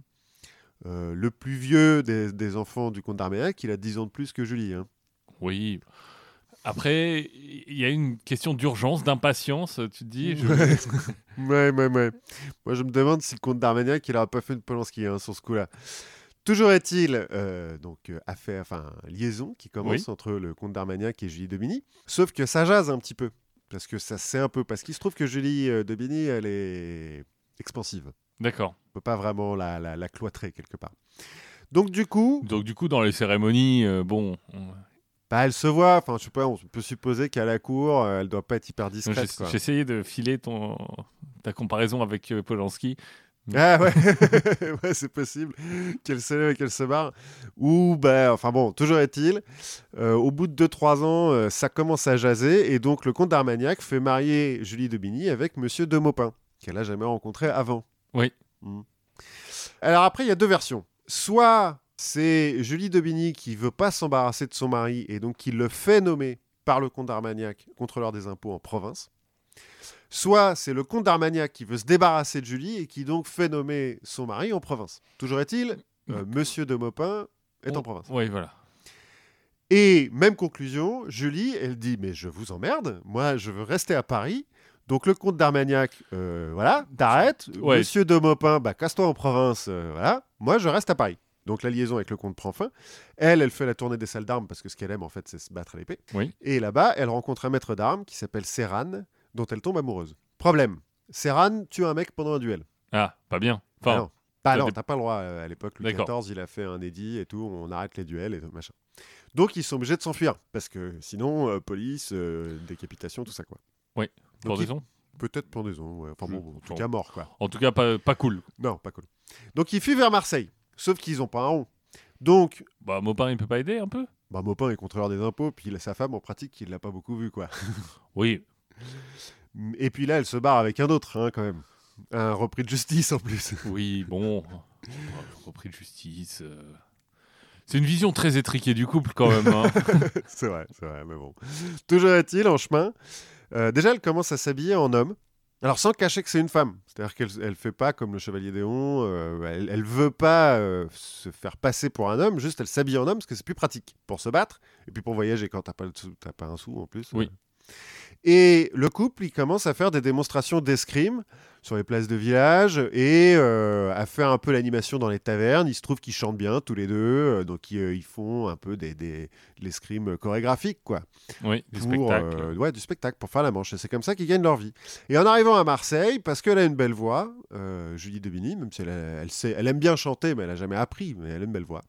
Elle se fait repérer et elle se fait engager dans l'académie de musique de Pierre Gauthier, qui vient d'ouvrir un. Oui, c'est la Starac du moment. quoi.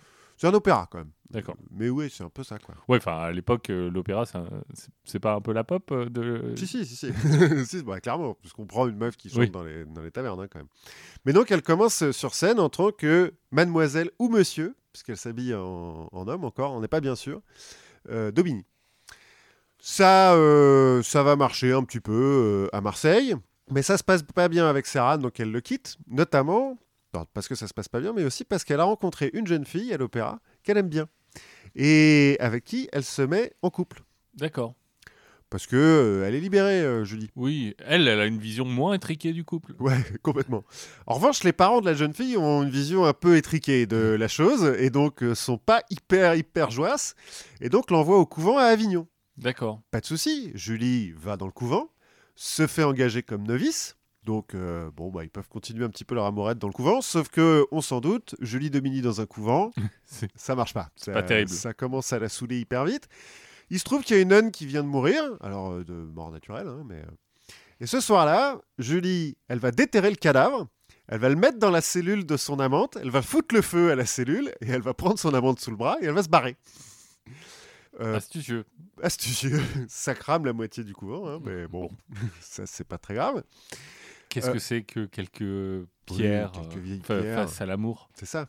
Sauf qu'au bout de 2-3 mois, bon, bah, elle commence à se lasser un petit peu. Julie Domini, on ne sait pas trop ce qui se passe. Ce dont on est sûr, c'est que euh, son amante revient un petit peu la queue entre les jambes auprès de sa famille, qui s'empresse de la renvoyer au couvent et de porter plainte. Et le Parlement d'Aix condamne le sieur de Bini, parce qu'elle s'est habillée en homme au moment Mhm. où elle fait ça. Et puis, on suppose, parce qu'ils n'osent pas dire que c'est une femme qui a fait ça, parce que c'est trop scandaleux, donc la condamne par contumace à être brûlée sur le bûcher. D'accord. Ah. Là, on est sûr. Il n'y a pas de décapitation. Ah oui, quoi. là- c'est, c'est- On brûle, on crame. Bah, c'est une femme. Oui. Euh, donc à l'époque, on n'a pas beaucoup d'imagination. quoi. Bref, Julie part en cavale et recommence à faire la tournée des cavernes en chantant, euh, etc. Entre Orléans et Poitiers, elle rencontre un vieux chanteur un peu alcoolo qui s'appelle Maréchal et qui dit euh, Écoute, euh, petite, t'as une belle voix, mais tu sais vraiment pas chanter. Donc je vais t'apprendre. Elle accepte. Il se trouve que entre les cours de chant et la bouteille, bon, bah, il finit par choisir la bouteille. Donc ça dure pas très longtemps cette histoire, mais elle prend quand même en technique euh, de chant. Près de Tours, alors que donc elle fait le spectacle habillée en homme dans une taverne, elle s'embrouille un petit peu avec des jeunes écuyers qui ont un peu trop bu. Euh, alors il y a plusieurs versions, mais c'est vraiment de bar, euh, ouais bagarre de bar. Tu vois, tu, tu m'as mal regardé, t'as fait tomber ma bière ou je sais pas quoi. Euh, donc c'est eux qui l'embrouillent elle. Et elle, elle fait mais pas de problème les gars, on sort si vous voulez, on se la règle à l'épée, hein. Euh, moi pas de souci. Elle en embroche un. Alors pareil, les, les versions ça, varient. doit pas vraiment améliorer ses affaires? Non, ça va, tu vas voir. Parce que bon, les versions varient. Elle le tue pas, hein, juste Ah, elle l'embroche. Selon euh, les versions, c'est le lendemain matin. euh, C'est un des autres écuyers qui vient la voir lui disant que euh, le mec qu'elle a embrouché euh, veut s'excuser. Bon, toujours est-il, le lendemain, elle va le voir chez le Toubib. Il se trouve que l'écuyer, en fait, c'est Louis-Joseph de Lune, fils du duc de Luynes. C'est un noble, quoi. Oui. Et qu'il est plutôt bien fait de sa personne. Et quand il est sobre, il est sympa. Et donc, ils tombent amoureux, l'un de l'autre. Euh, Julie Daubigny va être son infirmière euh, particulière pendant qu'il se rétablit. Ah, j'ai vu aussi des documentaires là-dessus. Mais moi aussi, ra- rarement très longs. Euh, Bizarrement, un quart d'heure, pas plus. Bon, mais sauf qu'une fois qu'il est remis sur pied, euh, Louis-Joseph, bah, il est écuyer, donc en fait, il faut qu'il retourne à l'armée. Bah oui. Il, Il se faut qu'il aille écuyer. Voilà. Hein, c'est bon. Et puis il est noble en plus, donc il n'y a pas le choix. Ils se promettent un amour euh, infini. Fidélité, tout ça. Ouais, alors fidélité, euh, pas trop. hein. Ils, sont, ils sont quand même. euh, Conscient. Ouais, conscients de qui ils sont. Mais ils vont quand même garder une relation épistolaire toute leur vie. Et euh, ils vont quand même se recroiser quand le régiment de, de Louis-Joseph ou quand les aventures de, de Julie euh, les amènent dans la même ville. Ils vont se recroiser et puis remettre un petit peu le couvert. Non, c'est joli ça comme, comme truc. Elle continue sa cavale. À Rouen, elle rencontre euh, Gabriel Vincent Thévenard, qui est un jeune chanteur qui euh, est en route vers Paris pour se faire engager à l'opéra. Thévenard tombe immédiatement amoureux d'elle et lui dit Écoute, viens avec moi, tu sais bien chanter et tout. L'opéra de Paris, c'est quand même euh, le, le top top de la Starac, quoi. Oui. Ok, elle veut bien, sauf qu'elle a toujours cette histoire de condamnation par le Parlement d'Aix. Ouais, Donc- mais c'est loin. C'est un petit peu loin, mais enfin bon, euh, quand même. Elle fait le détour par les terres du comte d'Armagnac en lui disant Dis donc, euh, t'as un peu gâché mon adolescence là, tu veux pas me, me filer une deuxième chance maintenant? À l'époque, elle a 20 ans. hein. Oui. Euh, tout ça, ça s'est passé hyper vite hein, quand même. Le comte d'Armagnac accepte, euh, intercède auprès du roi qui annule la sentence. Justice de classe. Oui, justice normale, euh, voilà, on l'a déjà vu. Donc elle rentre à l'Opéra de Paris. En pratique, elle sait pas bien lire la musique, voire pas du tout. Mais elle a une mémoire phénoménale, donc elle apprend tout par cœur. Et comme elle a une très belle voix, elle a du succès, et surtout elle a du succès parce qu'elle commence à se faire connaître dans Paris, pas forcément pour ses qualités d'interprète, mais plutôt pour ses qualités de combattante. D'accord. Parce qu'elle continue à faire des duels pendant la journée, un petit peu comme euh, le chevalier de Saint-Georges. Oui. La journée, elle fait des duels à l'épée, puis la nuit, elle va euh, chanter à l'opéra. Oui, c'est- la version féminine. Ouais, un peu. C'est là qu'elle prend le nom de Mademoiselle de Maupin, parce que donc les, les cantatrices, euh, un peu comme encore maintenant les actrices, on les appelle Mademoiselle, et puis euh, de Maupin, parce que c'est mieux que Dominique. Alors, exemple de duel, par exemple. Il y a Duménil, qui est un ténor à l'opéra, qui est ce qu'on peut appeler un porc. Hein, il drague euh, hyper salement toutes les femmes de l'opéra, enfin, il drague, il, les Oui. agresse, hein, en pratique, euh, c'est des agressions sexuelles. Et puis un jour, il jette son dévolu sur la Maupin, donc, qui le repousse... euh, Gentiment. gentiment, en lui disant attention mon pote, tu sais pas à qui tu t'attaques. Lui continue, elle continue à le repousser, il l'insulte, elle lui dit attention, ça va pas s'arrêter là, maintenant tu t'arrêtes tout de suite. Il s'arrête. Le soir, elle s'habille en homme, elle le retrouve place des Victoires, elle le provoque en duel. Lui refuse, du coup elle le tabasse à coups de, de canne et elle lui vole sa montre et sa tabatière. Le lendemain, Duménil à l'opéra avec son, son œil au beurre noir et ses dents en moins, euh, euh, prétend qu'il s'est fait agresser par trois brigands, tu vois, un peu en mode. euh, Ouais, ils étaient 10. euh, J'ai sauvé un enfant. Ouais, euh, voilà, et Et j'étais en train de faire de la recherche contre le cancer au au même même moment. et puis tu verrais leur gueule, eux, ils ont plus de dents, etc. Elle entend ça, lui jette sa montre et sa tabatière à la gueule en lui disant Monsieur, vous êtes un poltron, un vil poltron. Et elle raconte ce qui s'est passé. On suppose que ça a un petit peu arrêté du Ménil euh, dans, dans ses agressions, mais finalement pas tant que ça, parce que Maupin ne va pas y rester très longtemps à l'opéra. Deuxième exemple. euh, J'ai l'impression qu'elle est pas très stable. non, c'est quand même à l'Opéra de Paris qu'elle va rester le plus longtemps, mais bon, ouais, elle a une vie un petit peu aventureuse.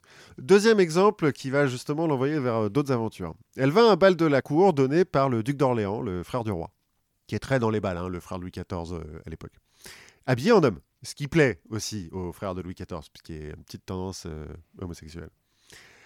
Donc elle est habillée en homme, mais elle, mais elle ne prétend pas être un homme. hein. Oui. Euh, c'est juste que quand on la connaît pas, on peut C'est Mylène Farmer, quoi. Ouais, c'est un peu voilà, c'est ça.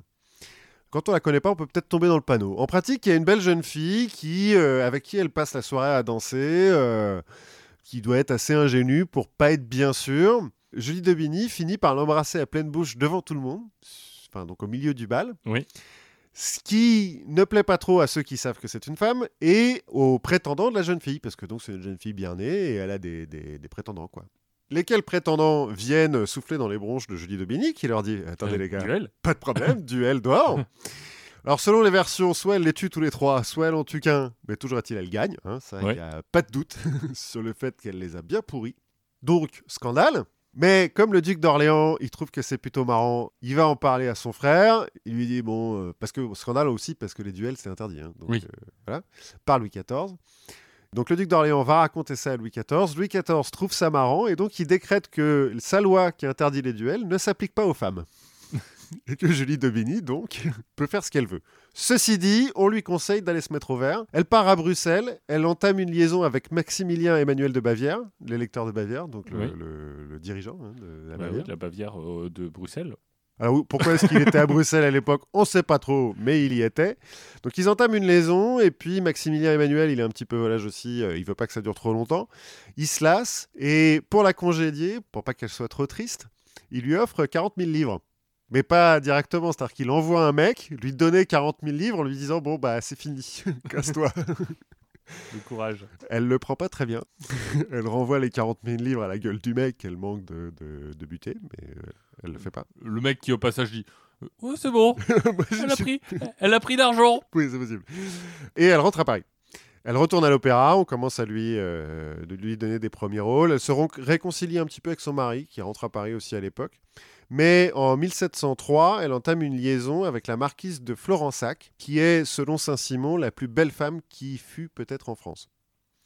Elles ont une liaison pendant deux ans, sans trop se cacher, hein, puisque ça, Oui. ça- ça se sait, jusqu'à ce que la marquise meure d'une maladie.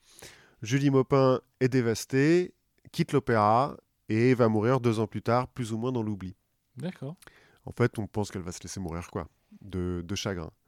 En 1835, Théophile Gautier va publier euh, Mademoiselle de, Maupin, qui est un roman inspiré de, de sa vie, et puis on en fera un téléfilm, euh, bon, il y a des trucs comme ça. Oui, mais elle est pas si connue que ça.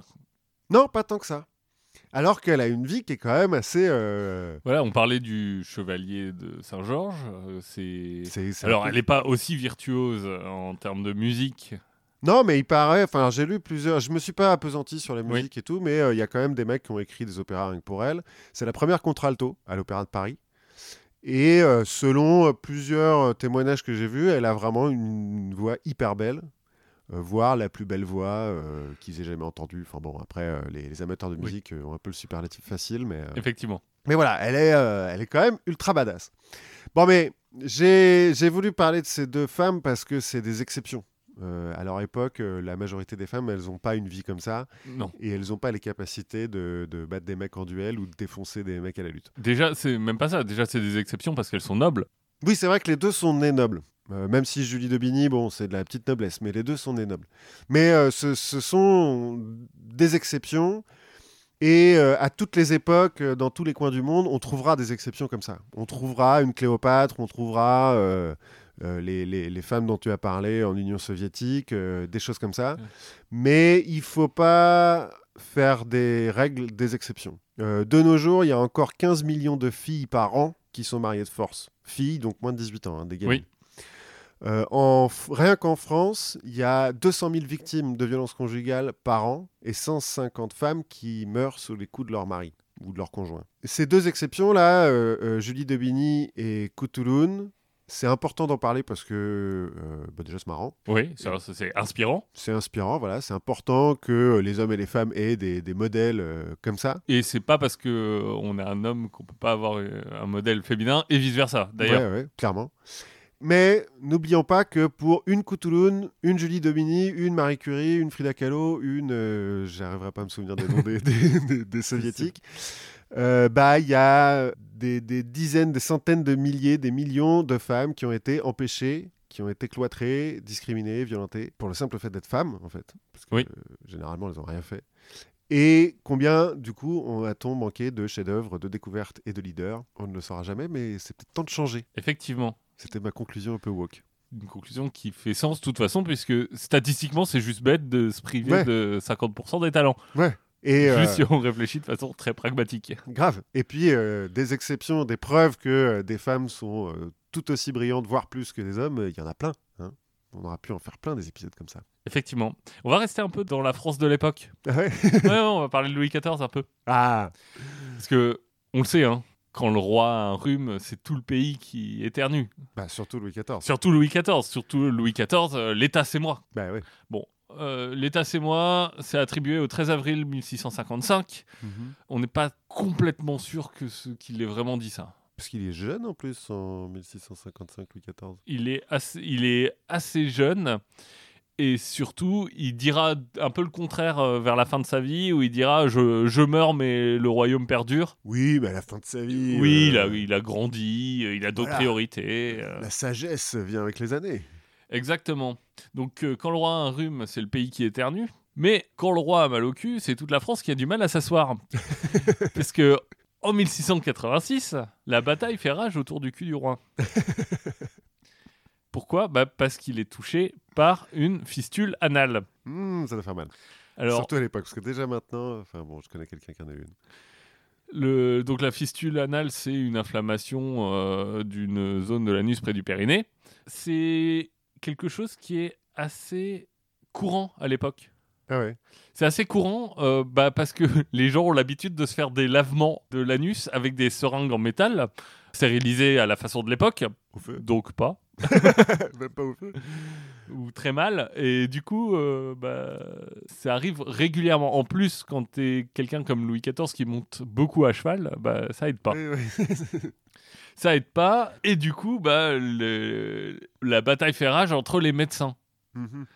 C'est les médecins du 18e en plus. Enfin, du 17e. du- oui, fin- du, du fin- 17e euh, qui rivalise d'arguments et de cataplasmes. euh, qui, tu vois, par exemple, on va lui faire des injections d'eau thermale. euh, en fait, tout le monde y va un peu de son petit remède parce que finalement, celui qui réussira à guérir le roi, Ouais, il sera refait. Et ben voilà, lui, euh, il, il Il n'aura plus trop de problèmes de- de- d'emploi. ah bah non, il pourra s'asseoir où il veut. Ça reste aussi quelque chose qui est gardé un peu secret.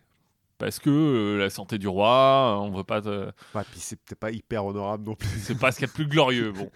Il va finir par être convaincu par un chirurgien qui s'appelle Charles-François Félix Mhm. Que euh, les injections euh, d'eau thermale de courage, euh, il faut arrêter. hein. Ça, ça, ça servira à rien. Il faut Surtout opérer.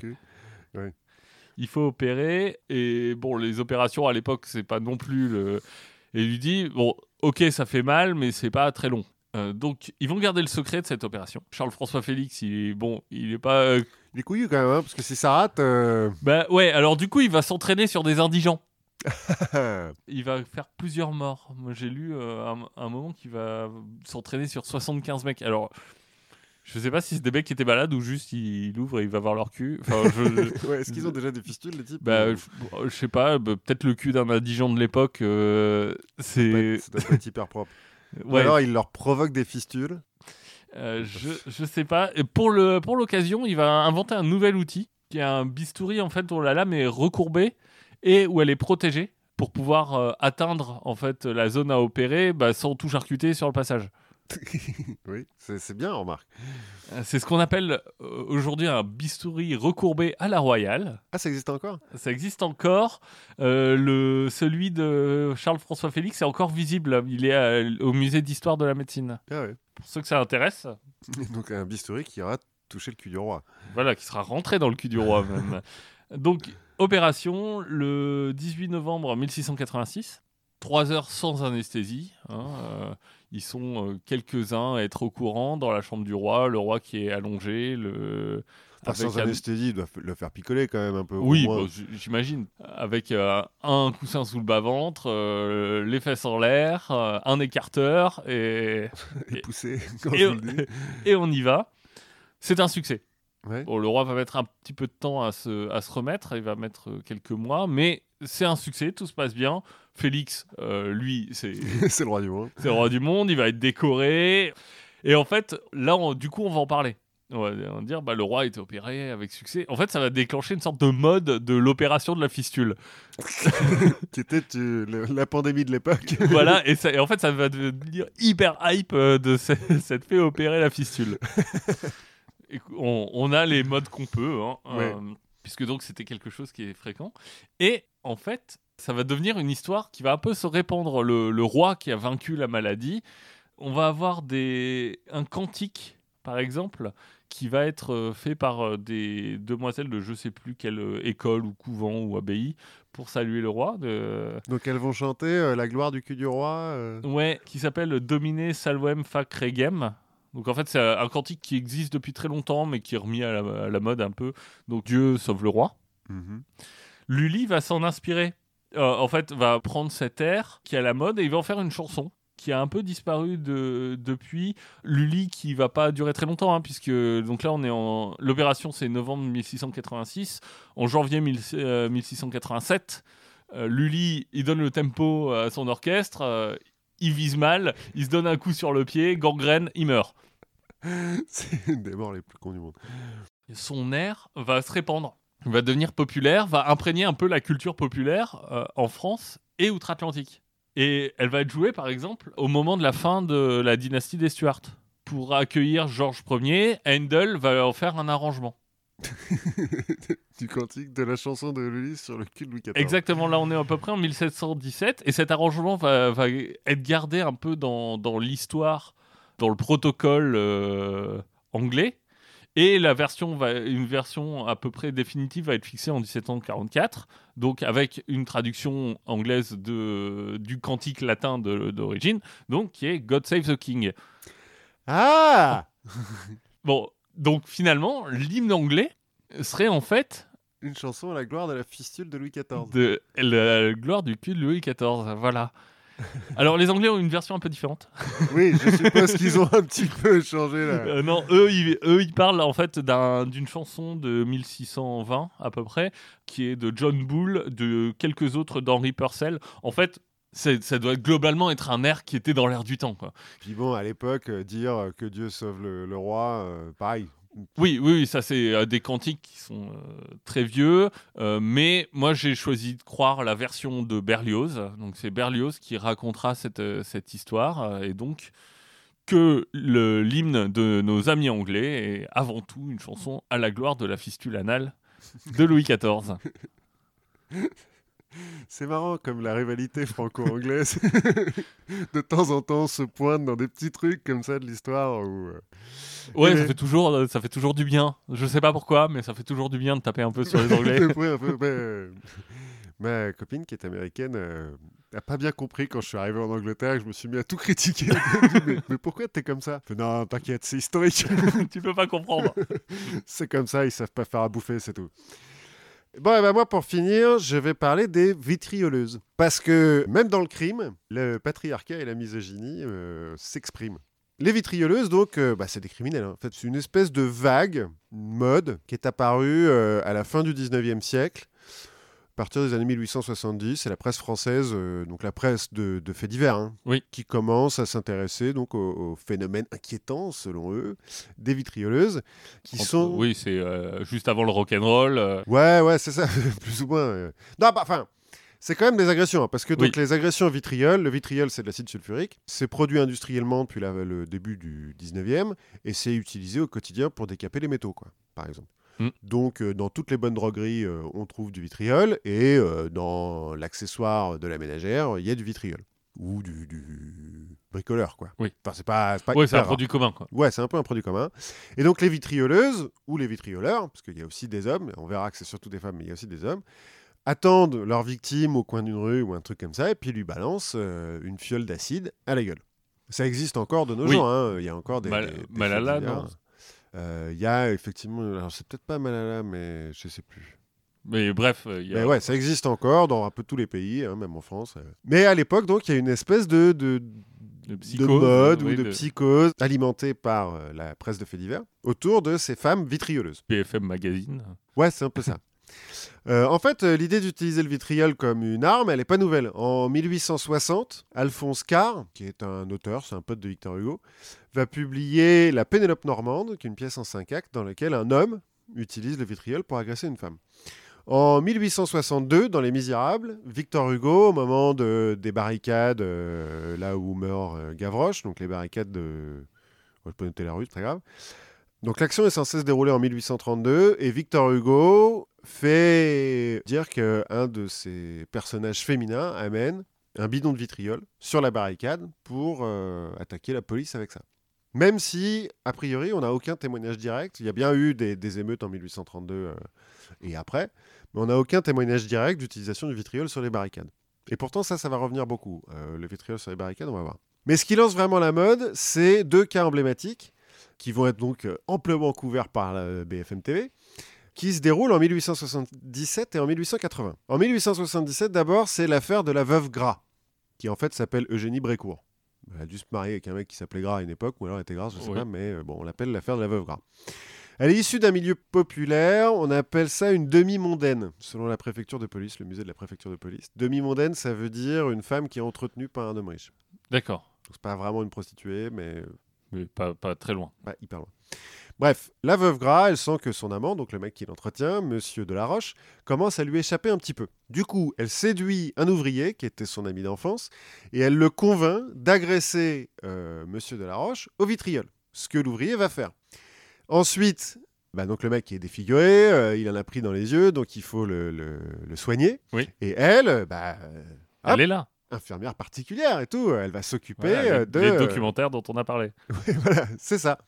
Sauf que pas tout à fait, parce que au bout de plusieurs mois où Delaroche, il est toujours euh, cloîtré chez lui et elle euh, permet à personne de le voir, etc., ses médecins commencent à se poser des questions.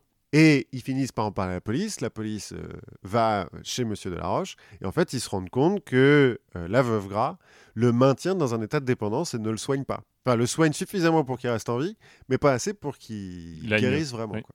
Donc, procès, 15 ans de travaux forcés pour la veuve Gras, 10 ans de prison pour euh, l'ouvrier. C'est parce qu'elle vient d'un milieu populaire, on l'a décrit avec un, un physique horrible. Enfin bon, elle en prend plein la gueule.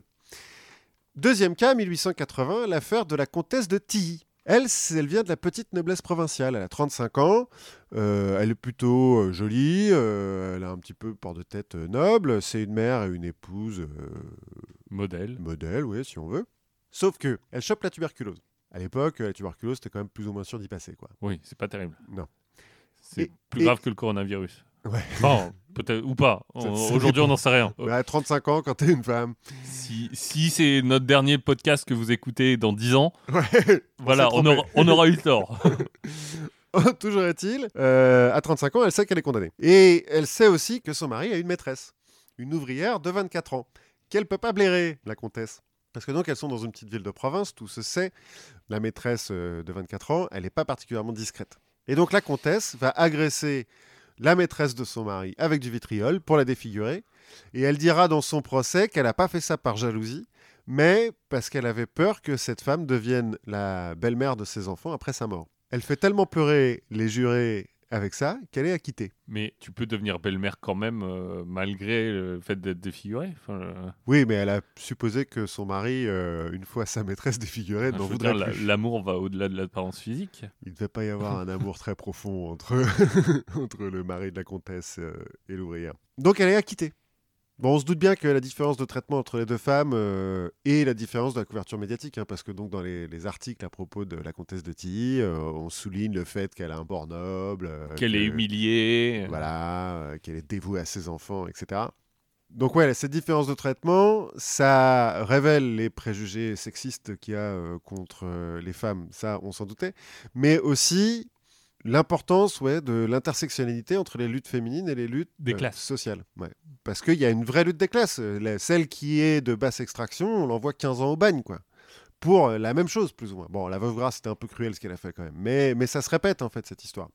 En fait, les, les vitrioleuses, elles sont décrites selon qu'elles sont riches ou pauvres, de- différemment. Dans la presse, celles sont, qui sont pauvres, elles sont vulgaires, elles sont étranges, elles sont énigm- énigmatiques, on leur prête des, des intentions euh, diaboliques. Euh, mais en même temps, dans les mêmes journaux et en parlant des mêmes cas, les- la presse insiste sur le fait que le vitriol, c'est une arme de lâche, et donc Oui. typiquement féminin. Bah, bien sûr, comme le poison. Voilà, un peu. Alors que euh, le flingue à 400 mètres, Ça, c'est ça, c'est un vrai truc ça, de... de- ça, c'est courageux. Voilà. En plus, c'est utilisé pour décaper les métaux, ce qui est une activité féminine, parce qu'en gros, c'est pour, euh, Pour fa- pour récurer les cuivres, quoi. quoi. Oui. Ouais, voilà. À la fois, elles sont démoniaques, mais en même temps, euh, bah, c'est des lâches euh, et c'est des pauvres femmes. Les juges poussent les, les accusés à avouer qu'elles ont utilisé le vitriol parce qu'elles ont été influencées par la presse et la littérature. Que jamais elles auraient pu avoir cette idée-là d'elles-mêmes. Mais Dans le même temps, ils inventent aussi la notion de crime passionnel, alors que dans le droit français, euh, même encore Oui. maintenant, ça n'existe pas. hein. Mais c'est à l'époque qu'on invente euh, l'idée de crime passionnel et on dit des vitrioleuses de bonne extraction que c'est pas vraiment de leur faute parce qu'elles ont été bafouées, Oui, leur, honneur a été bafoué. C'est un instinct. euh, Voilà, elles ont, elles ont subi euh, le- leurs hormones, euh, elles ont eu une petite crise passagère d'hystérie, Oui, enfin ça. tous les trucs dont une on femme. peut quoi. dire à propos d'une femme. Et donc souvent, on réduit leur peine ou on les acquitte, quand elles sont bien nées, parce que c'est un crime passionnel. Or, l'agression au, vitri- au vitriol, il n'y a pas plus prémédité. Parce que tu te balades pas avec une fiole de vitriol comme ça Oui, dans la rue. À part euh, si ça se passe dans ta cuisine pendant que tu es en train de, de récurer. Ouais, mais enfin, même en fait, tu vois, le, le vitriol, tu le gardes pas dans ta cuisine, tu le gardes dans, dans le. Je sais L- pas, dans- loin. Ouais, c'est quand même dangereux, c'est de l'acide sulfurique, quoi. Il y a euh, quelques cas euh, de. Notamment, j'ai vu une enfant au début du XXe siècle. Parce que ça va se tasser au début du XXe siècle. Notamment parce qu'on va commencer à faire un petit peu de, de prévention contre le vitriol, parce qu'il y a une enfant qui en boit par inadvertance et qui va mourir euh, quelques mois plus tard. Parce que, bon. Donc, il n'y a pas plus prémédité de ce truc-là, mais on dit quand même que c'est des, des crimes passionnels. Et parce que c'est prémédité, normalement, euh, la loi française euh, le dit, ça devrait emmener le procès aux assises. Oui. Or, aux assises, quand les femmes sont bien nées, c'est plus facile pour elles d'amadouer les jurés et donc de se faire acquitter. Et donc, dans un, encore un paradoxe de cette histoire, les juges vont insister pour rester en correctionnel malgré la préméditation. Donc, vont oublier la préméditation, vont dire non, non, non, mais non, c'est pas prémédité, Donc, Alors ils vont que- rabaisser les charges pour, se, pour avoir un peu plus de chances de, de pouvoir les condamner. de pouvoir condamner. Alors qu'encore une fois, hein, on parle d'agression où les femmes, elles attendent au coin d'une rue ou à la sortie d'un immeuble le mec qu'elles veulent agresser. Il n'y a pas plus prémédité que ça, quoi. Bon, il y aura quand même de 30 à 40% d'acquittement sur tous les cas euh, de l'époque. Donc je l'ai dit au début, il n'y a pas que des femmes, hein, il y a aussi des hommes qui utilisent le vitriol, mais euh, sur les cas qui ont été jugés, en tout cas entre les années 60 1870 et le début du XXe siècle, c'est 75% de femmes. On pense qu'il y a beaucoup d'acquittements parce que les juges et les jurés partent du principe que les femmes ne sont pas récidivistes et qu'elles ne peuvent pas faire ça par pure cruauté, D'accord. parce que bah, quand on est misogyne, on l'est jusqu'au bout, hein, il n'y a pas de raison. Mais en fait, ça met en lumière, parce que les femmes se défendent quand même, même Oui. si on ne prend pas forcément leurs arguments et on ne les prend pas forcément en compte. Il y en a beaucoup qui, qui disent à leur procès, mais j'ai fait ça parce qu'on m'a délaissé, parce que j'ai été trahi, parce que cet homme-là m'a séduite, m'a promis euh, le mariage, euh, monts et merveilles, m'a mis en cloque et ensuite m'a lâché tout seul avec mon enfant. Que c'est une époque où les femmes n'ont pas trop le droit de travailler. Donc quand elles se retrouvent mères célibataires, Oui, elles sont la merde. C'est vraiment compliqué. ouais. Et ça met aussi en lumière des cas de violence conjugale, parce qu'en fait, chez un certain nombre de cas, c'est la vengeance. C'est des femmes qui se sont fait taper dessus euh, toute Oui, à leur une vie, euh, À une époque où c'était bien vu. bah, à l'époque où tout le monde s'en foutait, en fait. Ouais. Et elles se sont vengées avec ce qu'elles pouvaient. Bon, avec le vitriol. Et en fait, de fait, ça met en lumière des, les premières revendications féministes, de... alors qui ne sont pas des revendications politiques, elles ne demandent pas le droit de vote, etc. Elles, re- elles demandent juste à être considérées, à ce que euh, on ne puisse pas leur faire ce qu'on veut.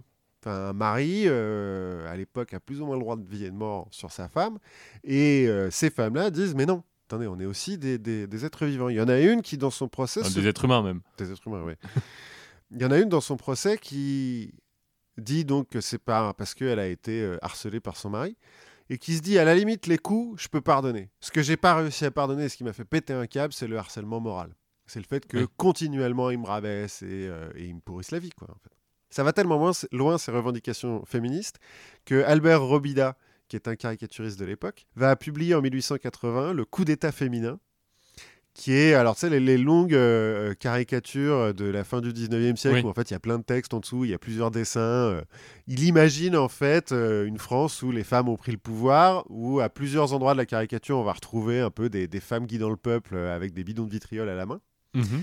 J'ai pas réussi à comprendre si Robida faisait ça pour. euh, En disant se que c'était bien ou. Ouais, bien ou mal. Je sais pas s'il se moque des féministes ou s'il se moque des hommes qui ont peur des féministes. En tout cas, morale de cette histoire, c'est que les hommes qui aujourd'hui euh, se plaignent de la dictature des féministes, bah en fait, euh, ils ont rien inventé, hein, puisque Oui, ça date du 19e siècle. Euh, cette histoire de vitrioleuse, il y aura quand même en 1894 Eugène Grasset qui va en faire un tableau, la vitrioleuse, pour dire que c'est quand même bien. Oui. Dans, dans la culture populaire de l'époque. Ouais, voilà. Et, et ce sera toujours une femme, alors que bon, bah, il y a aussi des hommes. Ça va y avoir lieu dans d'autres pays, en Angleterre aussi, il va y avoir une, une vague la mode des vitrioleuses. Et donc ça montre que la mi- misogynie n'a pas de frontières. Même quand les femmes sont criminelles, elles euh, subissent le patriarcat. C'est vrai. Même si, il faut le dire aussi aujourd'hui, euh, à crime égal, une femme est un- a une peine en général un petit peu moins lourde que, euh, qu'un homme. Ouais, mais ce qui est pas... Ça reste du sexisme. Ouais, voilà. ça, ça reste du sexisme et ça reste euh, pas juste. Ouais, c'est pas normal que la comtesse de Tillil se fasse acquitter. Oui. Quoi. Bon, et puis parce qu'il faut rendre euh, à César ce qui lui appartient, euh, j'ai entendu parler de cette histoire dans un autre podcast qui s'appelle Parole d'histoire, parole au pluriel, euh, qui dans cet épisode avait invité Karine Salomé, donc qui est une historienne qui a écrit un bouquin sur les vitrioleuses. C'est un très bon podcast qui est peut-être un poil plus sérieux que le nôtre puisqu'ils invitent des Ils vrais des chercheurs. des vrais gens qui connaissent vraiment leur sujet. Voilà, voilà. Et ben, du coup, ce qu'on va vous demander d'éviter, c'est de dresser de la confiture un portrait au vitriol, Ah, pas mal Ah, mais plutôt de nous laisser des avis positifs, des, Des plein étoiles. d'étoiles, parce que c'est aussi comme ça que ben, on peut faire connaître et partager le podcast. Et en attendant, amusez-vous bien, continuez à apprendre des choses, euh, continuez à trouver des modèles, des inspirations, et on se voit la prochaine fois. Ouais, à la prochaine fois Salut